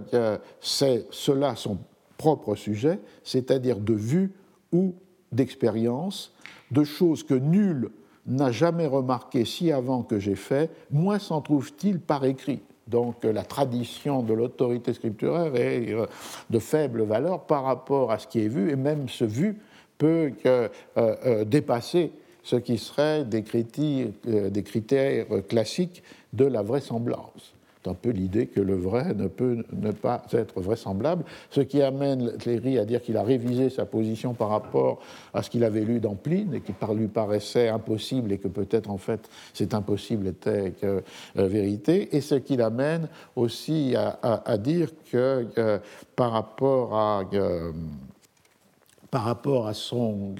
lecteur, il ne se donnera pas la peine de l'emmener pour lui prouver euh, la euh, vérité, puisque la certification de son témoignage doit euh, suffire. C'est-à-dire une sorte d'impossibilité à convaincre les sceptiques pourtant de ce qui est une chose réelle. Et pourquoi le parallèle? C'est parce qu'il dit car si ceux dont je parle n'ajoutent foi à ce qui, au vu et au su. Alors, pardon, pourquoi euh, le parallèle Pour la raison suivante? S'il se trouve quelqu'un qui ne veuille ajouter foi à plusieurs choses, voire étrangement, voirement étranges, qui se liront en cette histoire, qu'il sache, quel qu'il soit, que je ne suis pas pour cela délibéré de le mener sur les lieux pour les lui faire voir, tellement que je ne m'en donnerai non plus de peine, que je fais de ce qu'on m'a dit qu'aucun doute de ce que j'ai écrit et fait imprimer par-ci devant du siège et de la famine de Sancerre, laquelle cependant comme il sera vu, je puis assurer n'avoir encore été si âpre, bien plus longue toutefois que celle que nous endurâmes sur mer à notre retour en France au voyage dont est question. Car si ceux dont je parle n'ajoutent foi à ce qui, au vu et au su de plus de 500 personnes encore vivantes, a été fait et pratiqué au milieu et au centre de ce royaume de France, comment croiront-ils ce qui, non seulement ne se peut voir qu'à près de 2000 lieues, loin du pays où ils habitent, mais aussi, chose si émerveillable et non jamais connue, moins écrite des anciens, qu'à peine l'expérience les peut-elle engraver en l'entendement de ceux qui les ont vus. Vous voyez que le parallèle s'établit par le fait qu'il y a un scepticisme autour de ce qu'ont été les atrocités, les cruautés de ce siège de Sancerre en 1572, relaté par euh, Léry dans son livre de 1574, et ce qui est témoignage sur euh, ce, monde-là. L'impossibilité de convaincre les sceptiques et pourtant la nécessité de croire en l'attestation de ce qui est incroyable. Dans le texte de Léry, pour arriver au cannibale de Montaigne et pour poser la question de savoir dans quelle mesure Montaigne incorpore aussi comme une couche de texte la référence à euh, Léry, euh, l'anthropophagie euh, apparaît trois fois. Elle apparaît d'abord au chapitre 5, lorsque le titre en est du découvrement et première vue que nous eûmes, tant de l'Inde occidentale ou terre du Brésil que des sauvages habitants il s'agit là d'une description de euh, sauvages qui ne sont pas encore les Tupinamba, puisque l'Eri n'est pas encore arrivé dans la baie de Guanabara. Il s'agit des descriptions des différentes nations indiennes qui, euh, le long des côtes, sont perçues et qui ensuite euh, sont décrites à l'Eri. Et c'est la description de cette nation qui est celle des Wetakas. Et les Wetakas ont cette caractéristique, je cite, combien que, ainsi que tous les autres Brésiliens, ils aillent entièrement nus, si est-ce néanmoins que contre la coutume plus ordinaire des hommes de ces pays-là, lesquels, comme j'ai dit, et dirais encore plus simplement, se tondent le devant de la tête et rognent leur perruque sur le derrière, eux portent les cheveux longs et pendant jusqu'aux fesses. Bref, ces diablotins d'Ouetacas, demeurant invincibles en cette petite contrée, et au surplus comme chiens et loups, mangeant la chair crue, même leur langage n'étant point entendu de leurs voisins, doivent être tenus et mis au rang des nations les plus barbares, cruelles et redoutées qui se puissent trouver en toute l'Inde occidentale et terre du Brésil. Au reste,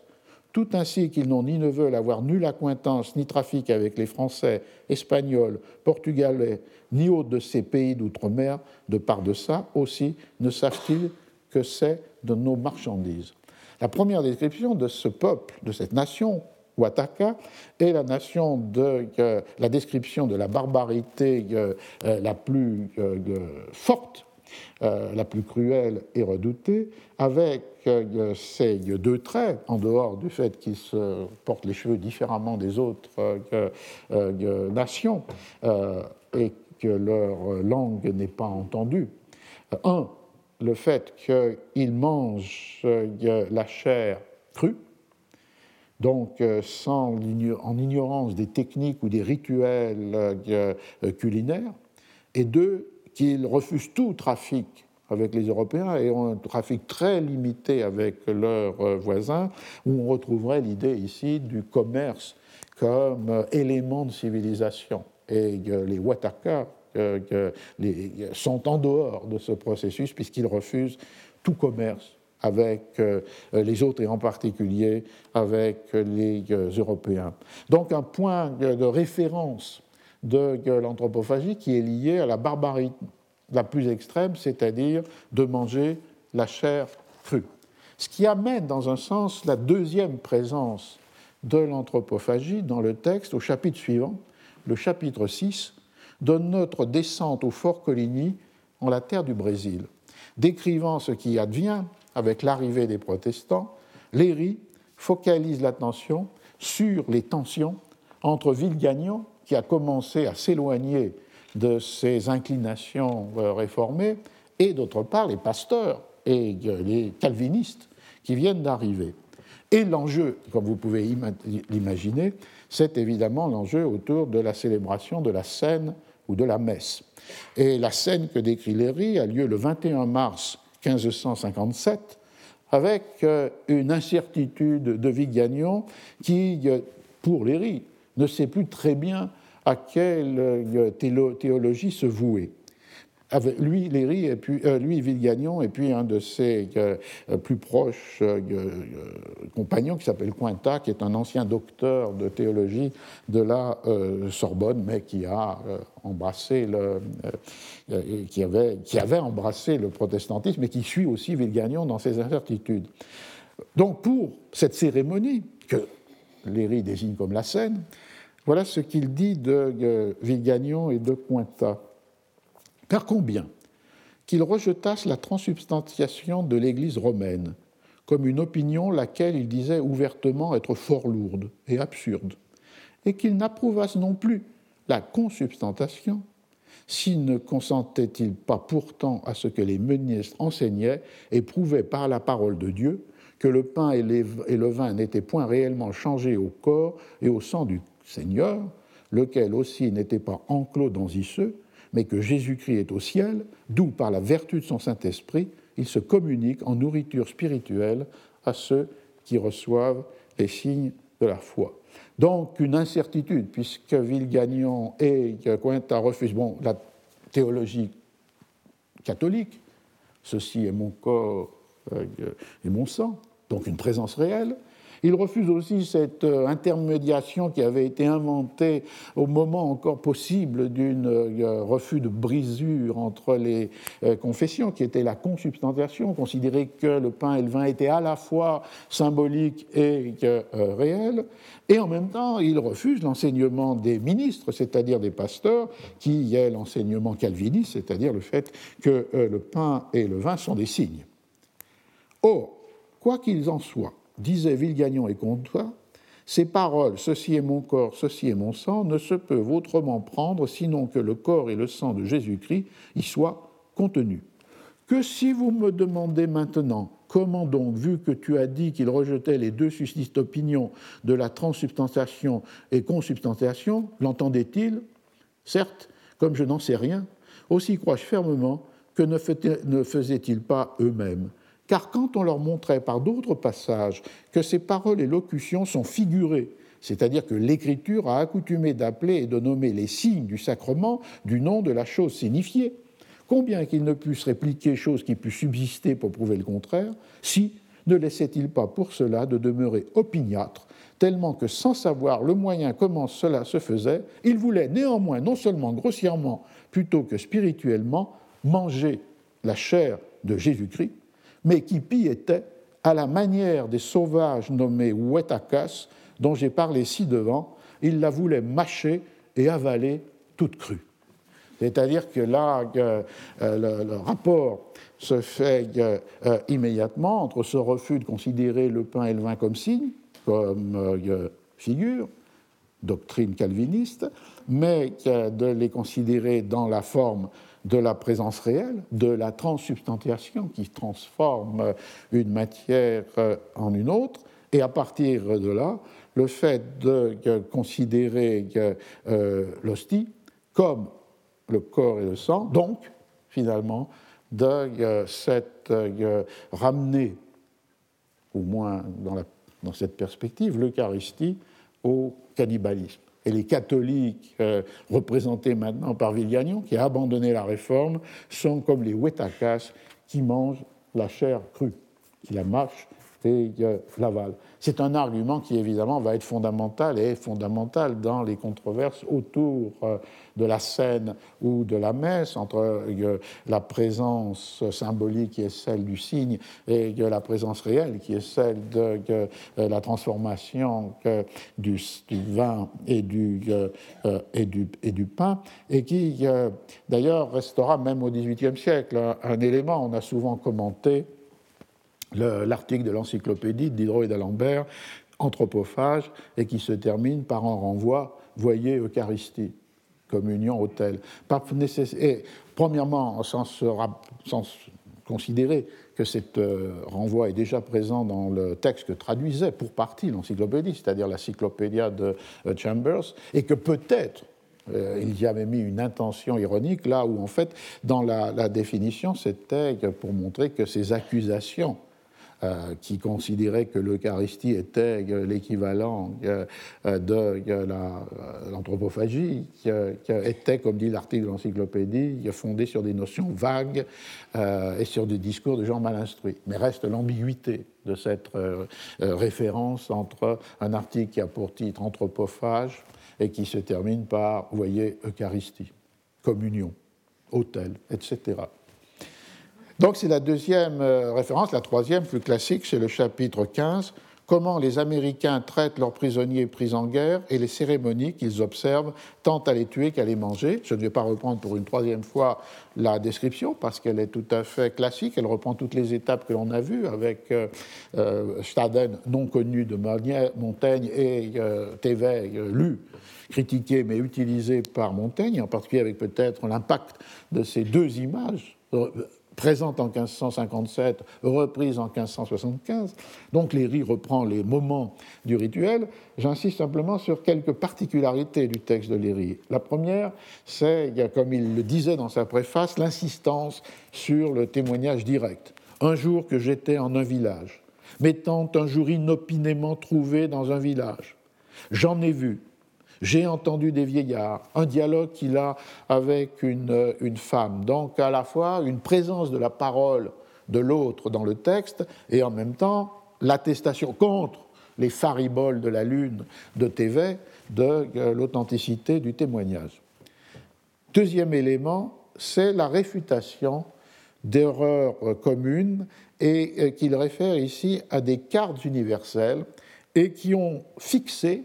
mais à son avis de manière totalement erronée, deux images autour de l'anthropophagie euh, des euh, cannibales, tout pinamba. D'une part, l'image du corps cuit à la broche, et d'autre part, l'image de la boucherie cannibale, où l'on voit que dans des, vignette d'iconographie qui accompagne un certain nombre de cartes et de cosmographie comme un étal de viande humaine. Euh, Léry récuse absolument ces deux images, considérant qu'il y a là, dans les atlas, et on pourrait trouver sans doute dans l'atlas de Vallard de 1547 cette, euh, cette représentation, et en tous les cas la boucherie euh, cannibale, on la trouvait dans l'Atlas de l'Eutestu, que j'ai euh, euh, commenté rapidement la fois dernière. Et pour lui, l'authenticité de la description doit être envoyée à ce qu'il a montré au chapitre 10, c'est-à-dire que les Indiens rôtissent et cuisent les mets, quels qu'ils soient y compris la chair humaine, à partir de ce qu'il appelle le boucan, ou qu'ils appellent le boucan, c'est-à-dire une grille de bois qui est avec euh, un petit feu qui est placé euh, en dessous en ignorant totalement d'autres formes de euh, cuisson. Quel est l'enjeu de, ce, de, cette remarque? C'est de réaffirmer à nouveau l'authenticité seulement du témoignage par rapport à ce qu'il appelle des choses pas plus vraies que le conte de Rabelais touchant Panurge, qui échappa à la broche tout lardé et à demi cuit. Et on retrouverait dans la plume de Léry, qui est très pittoresque dans un sens, vous avez vu l'image de la lune, l'image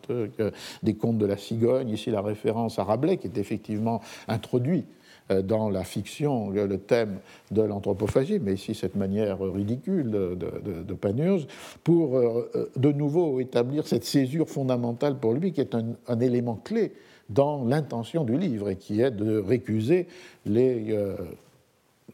calomnies de, de TV.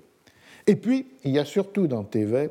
dans Léry, l'interprétation qui va être au cœur de, de Montaigne, c'est-à-dire l'interprétation sur euh,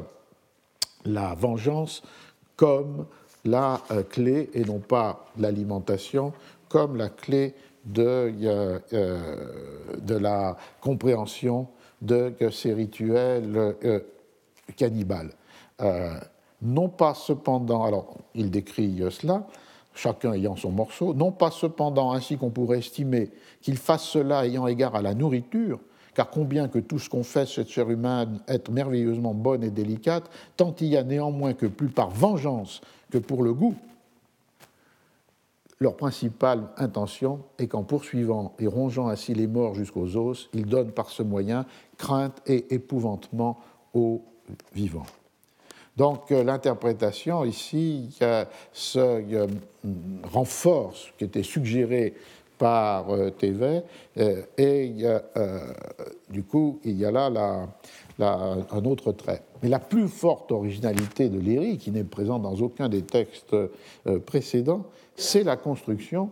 de la comparaison entre la cruauté des sauvages de par-delà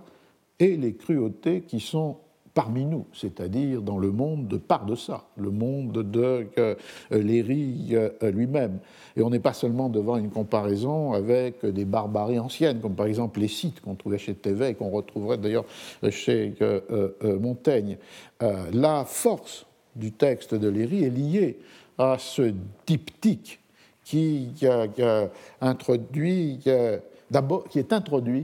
d'abord par un, trait qui est les différentes relations des Européens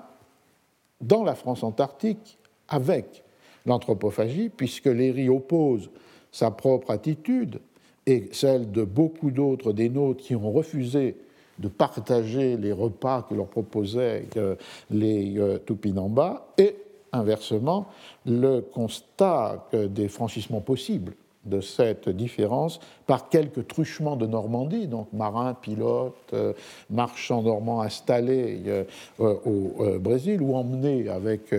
Vigagnon, dit-il, qui avait demeuré huit ou neuf ans dans ce pays-là, donc qui était antérieurement installé dans ce cas-là, et qui des était, partageait ce rituel euh, de l'anthropophagie qui était celui euh, des euh, nations du lieu. Et en fait, à ce moment-là, que se brouille la distinction entre nous et eux, puisque les Normands deviennent des Tupinamba. Et donc il y a là une introduction du thème de la comparaison à partir de ce franchissement de la frontière. Le Léry va le renforcer après avoir accumulé des descriptions des cruautés des euh, Tupinamba. Et dans le chapitre, il va prendre, comme il le dit, trois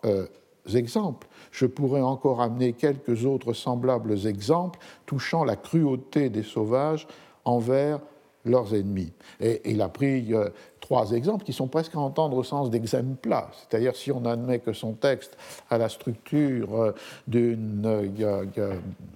sinon d'un prêche, comme il va se terminer, que les exemples ont des valeurs illustratives d'une vérité plus générale. Dans ce cas-là, les cruautés des Indiens. Les trois exemples sont le massacre et la euh, dévoration de tout un village de leurs ennemis euh, euh, margajas, mais qui pourtant s'étaient rendus, sont le massacre et la cuisson et la dévoration d'un Indien baptisé, mais qui était revenu au pays Tupi, qui s'appelle Anthony, et finalement qui c'est le massacre de deux, de deux Portugais. Donc, de là, je pourrais encore amener quelques autres semblables exemples touchant la cruauté des sauvages envers leurs ennemis, n'était qu'il me semble que ce que j'en ai dit est assez pour faire avoir horreur et dresser à chacun les cheveux en la tête. Et suit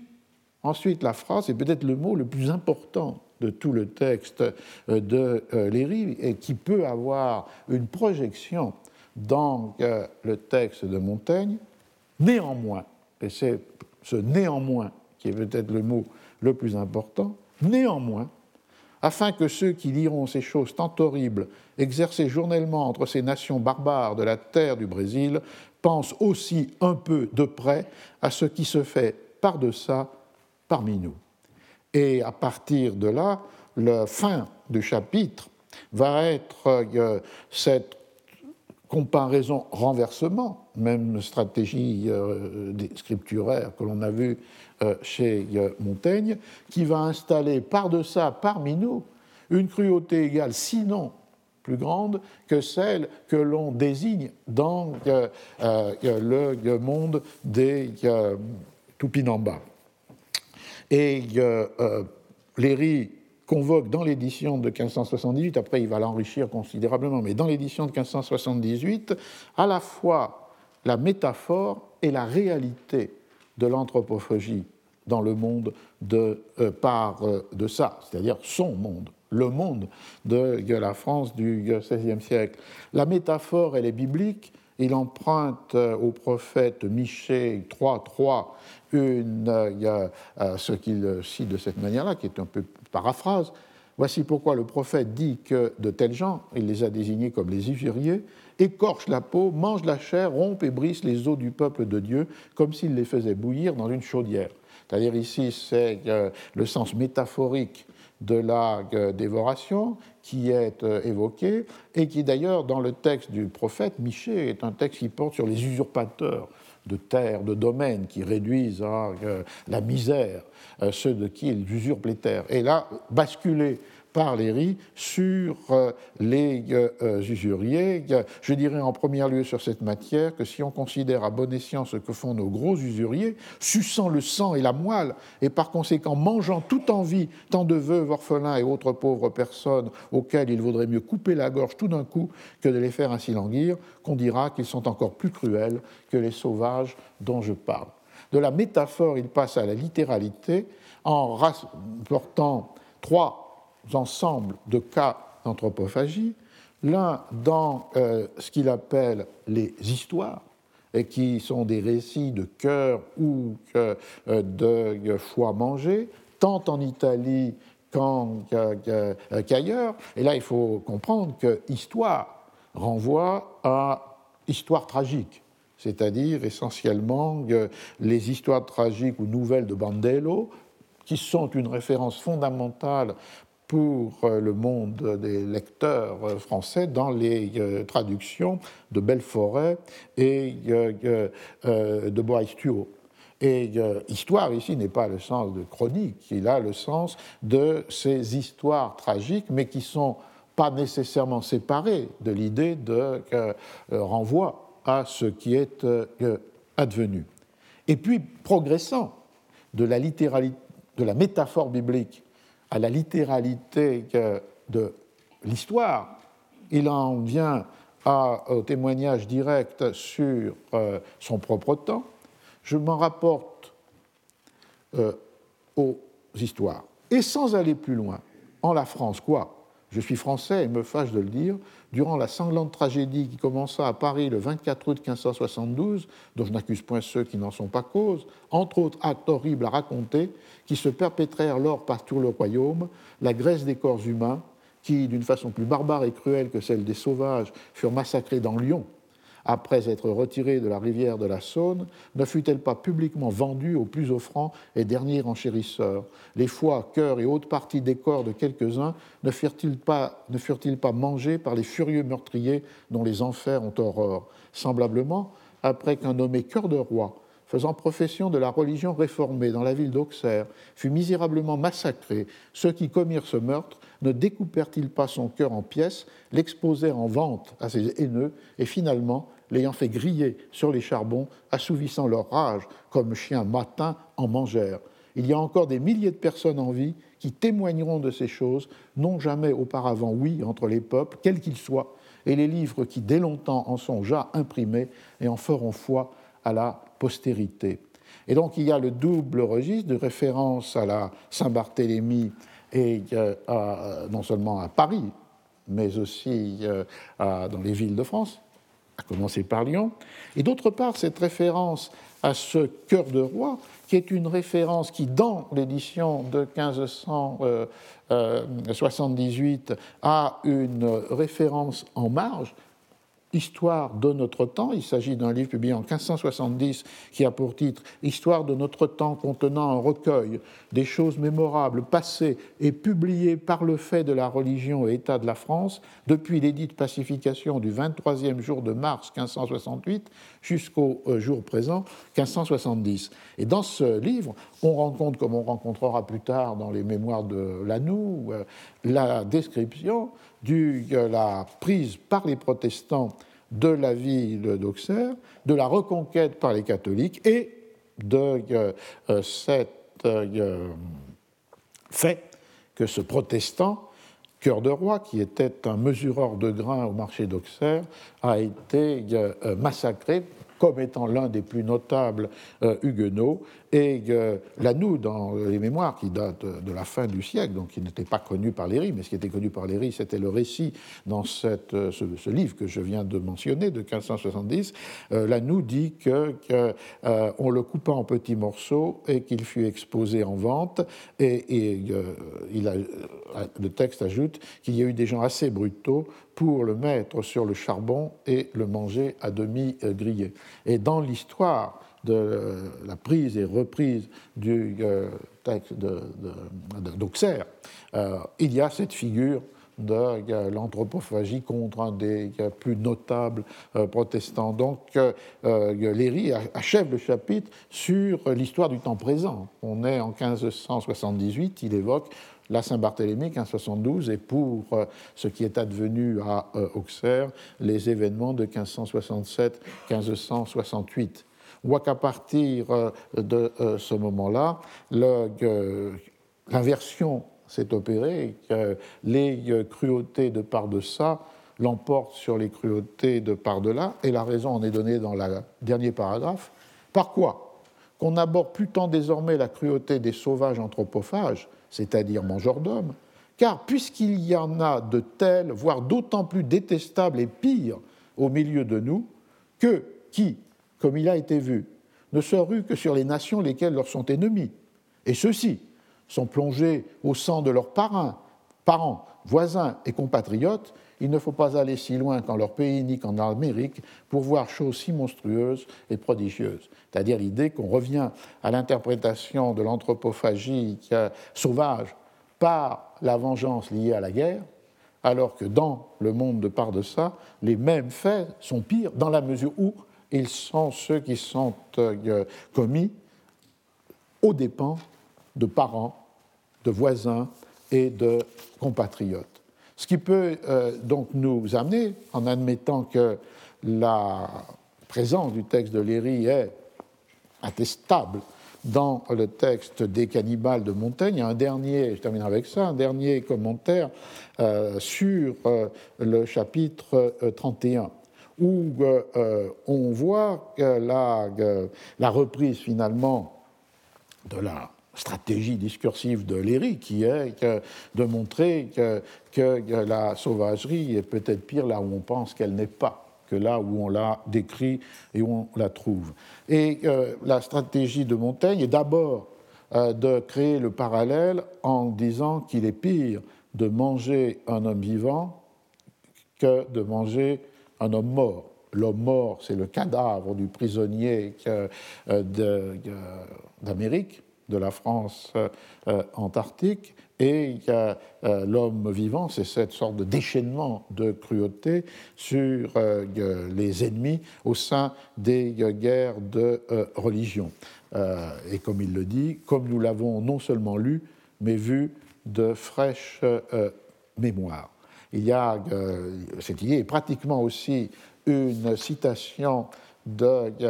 euh, du texte de euh, euh, Léry dans la mesure où Montaigne reprend cette idée que dans le cas des sauvages, cette violence est sur des corps morts et contre des ennemis anciens, alors que dans le monde qui est le sien, elle est sur des hommes vivants et qui sont des voisins, le même mot que chez Léry, et des euh, concitoyens, et ce qui est pis encore, sous prétexte de euh, euh, religion. La deuxième stratégie, donc du coup, de Montaigne, c'est une stratégie que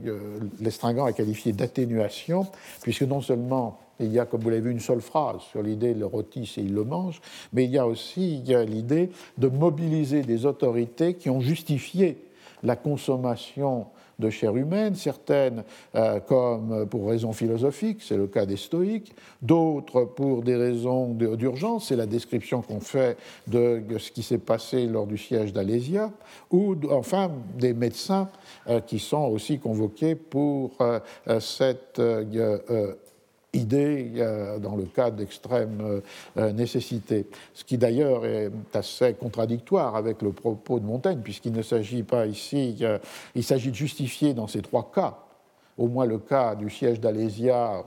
et du cas des euh, recommandations médicales, un cannibalisme de nutrition lorsque rien d'autre n'est disponible. Alors qu'on l'a vu, le modèle de la description du monde des euh, par-delà, euh, c'est un modèle d'abondance, donc il n'y a pas de nécessité de cannibalisme d'alimentation, et c'est d'autre part un modèle dans lequel le motif de l'anthropophagie est entièrement euh, lié avec euh, une valeur, celle de la vengeance. à partir de cet moment, le renversement qu'opère Montaigne, c'est de situer cette anthropophagie à l'intérieur d'un cadre plus, plus, général et qui est justement celui qui euh, éloigne les euh, peuples, les nations de la France antarctique de toute dimension de sauvagerie et de barbarie. Il revient sur le fait que chez eux, la guerre ne se fait que pour la gloire, pas pour la rançon, pas pour la conquête, pas pour euh, l'intérêt. La seule justification ou la seule fin de la guerre et faire reconnaître par le vaincu euh, sa euh, euh, défaite. Et en même temps, face à cela, une deuxième raison de ne pas considérer comme sauvage ou barbare cette pratique, c'est la fermeté ou la vaillance des vaincus qui refusent cette de reconnaître leur défaite. Et c'est en ce contexte qu'il citait le la chanson de défi du prisonnier qui va mourir et être mangé contre la contre euh, ceux qui, vont, euh, qui ont été ces, euh, ces, vainqueurs. Et de ce point de vue, il y a une addition intéressante dans l'exemplaire de Bordeaux, qui est une assez longue intention d'amplification, et qui est une allusion à Léonidas résistant aux Thermopyles, et puis d'autre part tiré de Diodore de Sicile, un deuxième exemple d'un combat désespéré par un, capitaine qui s'appelle Iskolas, euh, même s'il est voué à la défaite, la bravoure et la vaillance de euh, la, euh, de la résistance, c'est-à-dire en fait la gloire présente dans la défaite plus encore que, dans euh, euh, la victoire, qui est référée avec ce comportement de défi de l'Indien défait qui euh, résiste par la parole. Et au moment d'ailleurs où dit Montaigne, au moment de ceux qui l'attachent par les cordes, le prisonnier crachant au visage de ceux qui le tuent et leur faisant la moue. Et du coup, on voit bien qu'on retrouve cette euh, euh, idée qui me semble fondamentale dans l'essai, pas toujours commentée, c'est le fait que les Indiens sont les anciens, que, l'équation se multiplie dans plusieurs instances, et en particulier ici, puisque les comportements des sauvages dans la guerre, et en particulier dans la vaillance et la bravoure euh, de la défaite sont ceux que l'on rencontre dans euh, le meilleur de euh, la tradition ancienne. Et la fin de l'essai est marquée par cette équation entre les sauvages comme les anciens, non seulement dans cette forme guerrière, mais aussi lorsque Montaigne évoque les relations entre hommes et femmes et les relations amoureuses, il dit qu'il possède aussi une autre chanson, qui n'est pas simplement, il n'a pas seulement cette chanson de défi euh, du vaincu, mais une chanson euh, qui est une chanson d'amour, il la caractérise comme J'ai assez de commerce avec la poésie pour juger ceci que non seulement il n'y a rien de barbarie en cette imagination, mais qu'elle est tout à fait anacréontique. Et plus loin, dans la phrase suivante, leur langage, au demeurant, c'est un doux langage et qui a le son agréable retirant aux terminaisons grecques. Et donc euh, le parallèle, ou même l'identification, c'est plus qu'un parallèle, des sauvages comme les euh, anciens se poursuit ici en changeant de registre de la bravoure guerrière à la poésie anacréontique et finalement à la langue euh, qui, qui, sonne comme euh, la langue euh, grecque, ce qui ouvrait évidemment tout à fait un, champ de réflexion sur comment penser que les rapports entre les mondes sauvages et l'Antiquité, comme des conservatoires, comme des répétitions, comme des incarnations parfaites. Plusieurs possibilités étaient ouvertes. Alors je termine avec euh, le dernier, dernier euh, c'est même pas des, paragraphes, puisque dans les essais de 1578, c'est un texte continu. C'est le dernier pas qui fait que euh, le, le, monde de la France antarctique va au-devant de Montaigne, ou que d'une certaine manière, Montaigne est mis en contact direct, c'est le récit qui commence par trois d'entre eux, c'est-à-dire trois membres de cette nation de la France antarctique, euh, sont arrivés à euh, Rouen en 1562, au temps de la minorité de euh, Charles IX. On connaît bien une fête avec une cinquantaine d'Indiens Tupinamba en 1550 qui avait eu lieu à Rouen et qui est une forme d'entrée royale où, euh, comme dans les entrées royales, euh, il y a de véritables sauvages qui jouent leur rôle, mais aussi des Normands devenus Tupinamba, une autre forme de cet euh, effacement de la frontière telle qu'on l'avait rencontré autour de la pratique de l'anthropophagie. Ici, il s'agit de quelque chose de différent. je n'ai pas pu retrouver ou pas fait la recherche sur la nature de la fête de 1562, mais la présence de trois Indiens euh, qui sont là euh, présents. Et le point important dans la description de Montaigne, c'est l'échange de paroles, c'est-à-dire la circulation de la parole. Premièrement, le roi parla à eux longtemps, donc le dialogue entre le roi de France et les trois Indiens euh, Tupinamba. Deuxièmement, quelqu'un demanda leur avis et voulut savoir d'eux ce qu'ils y avaient trouvé de plus admirable dans cette arrivée dans en France. dans le cadre de cette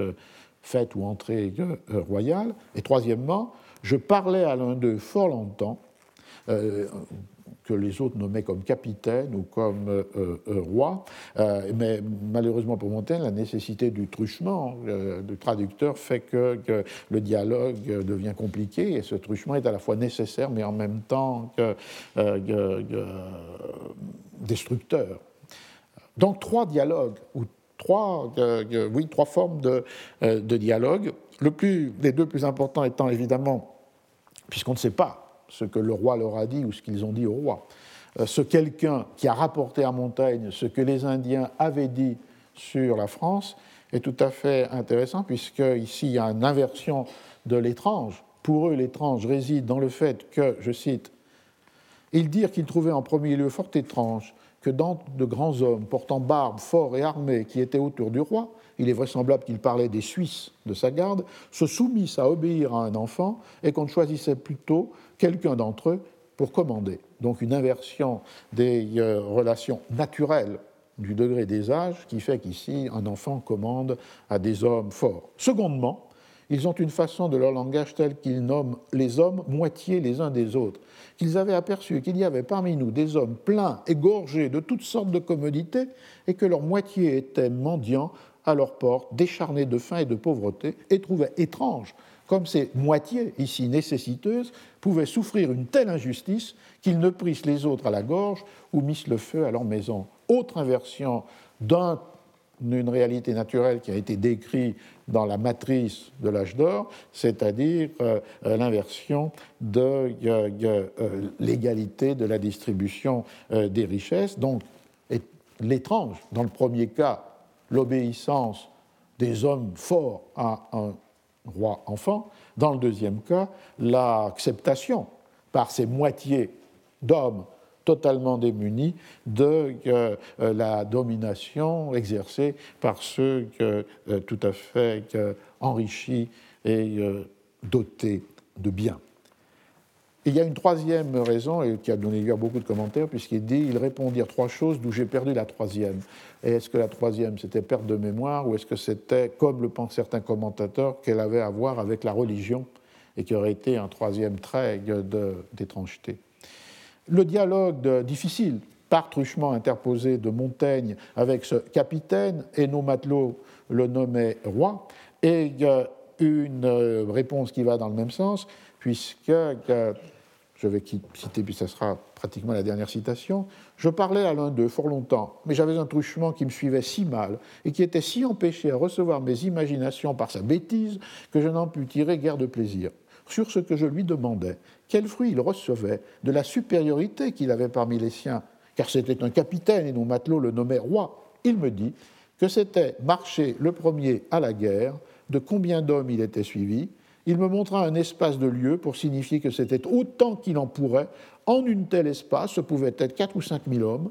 Si, hors la guerre, toute son autorité était expirée, il dit qu'il lui en restait cela que quand il visitait les villages qui dépendaient de lui, on lui dressait des sentiers au travers des haies de leur bois, par où, où il put passer bien à l'aise. C'est-à-dire cette idée de retour à une égalité première, qui n'est pas contradictoire avec euh, un chef de guerre, mais euh, dont la, caractéristique est la bravoure, puisqu'il marche en premier, suivi par euh, les hommes, et cette autorité qui n'est ni consubstantielle à une condition sociale, ni liée à la permanence d'une fonction administrative et politique, mais qui est liée à la circonstance, puisqu'elle disparaît, sauf le maintien du respect, lorsque la guerre est finie.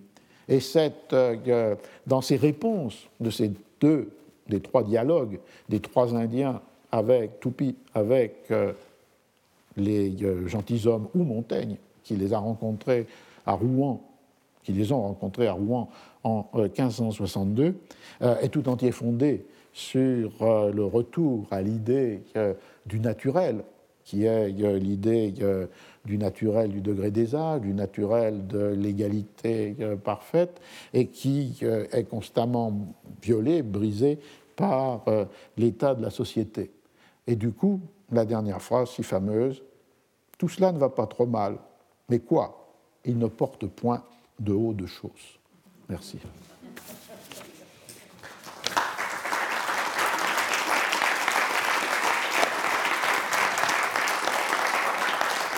Bien. Nous nous retrouverons peut-être, euh, je l'espère, l'année prochaine euh, pour la suite de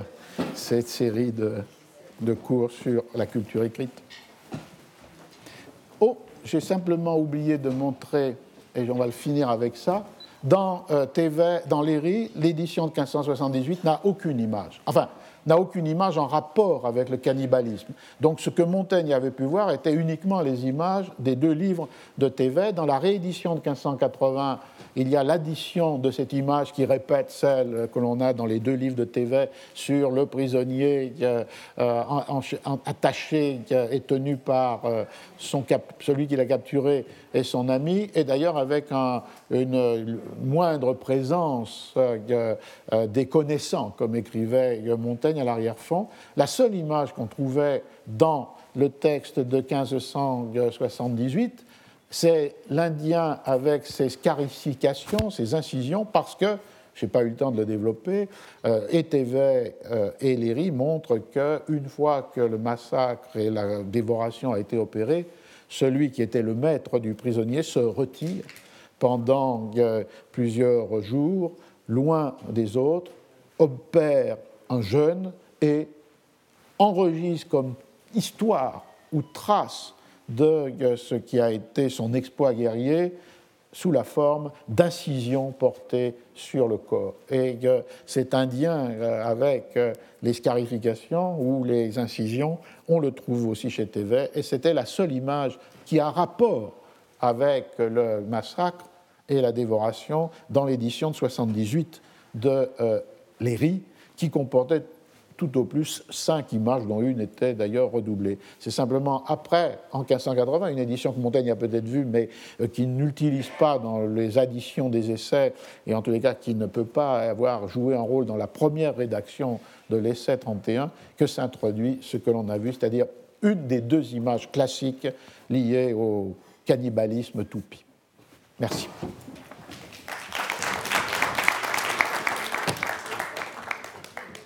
Retrouvez tous les contenus du Collège de France sur www.colège-2-france.fr.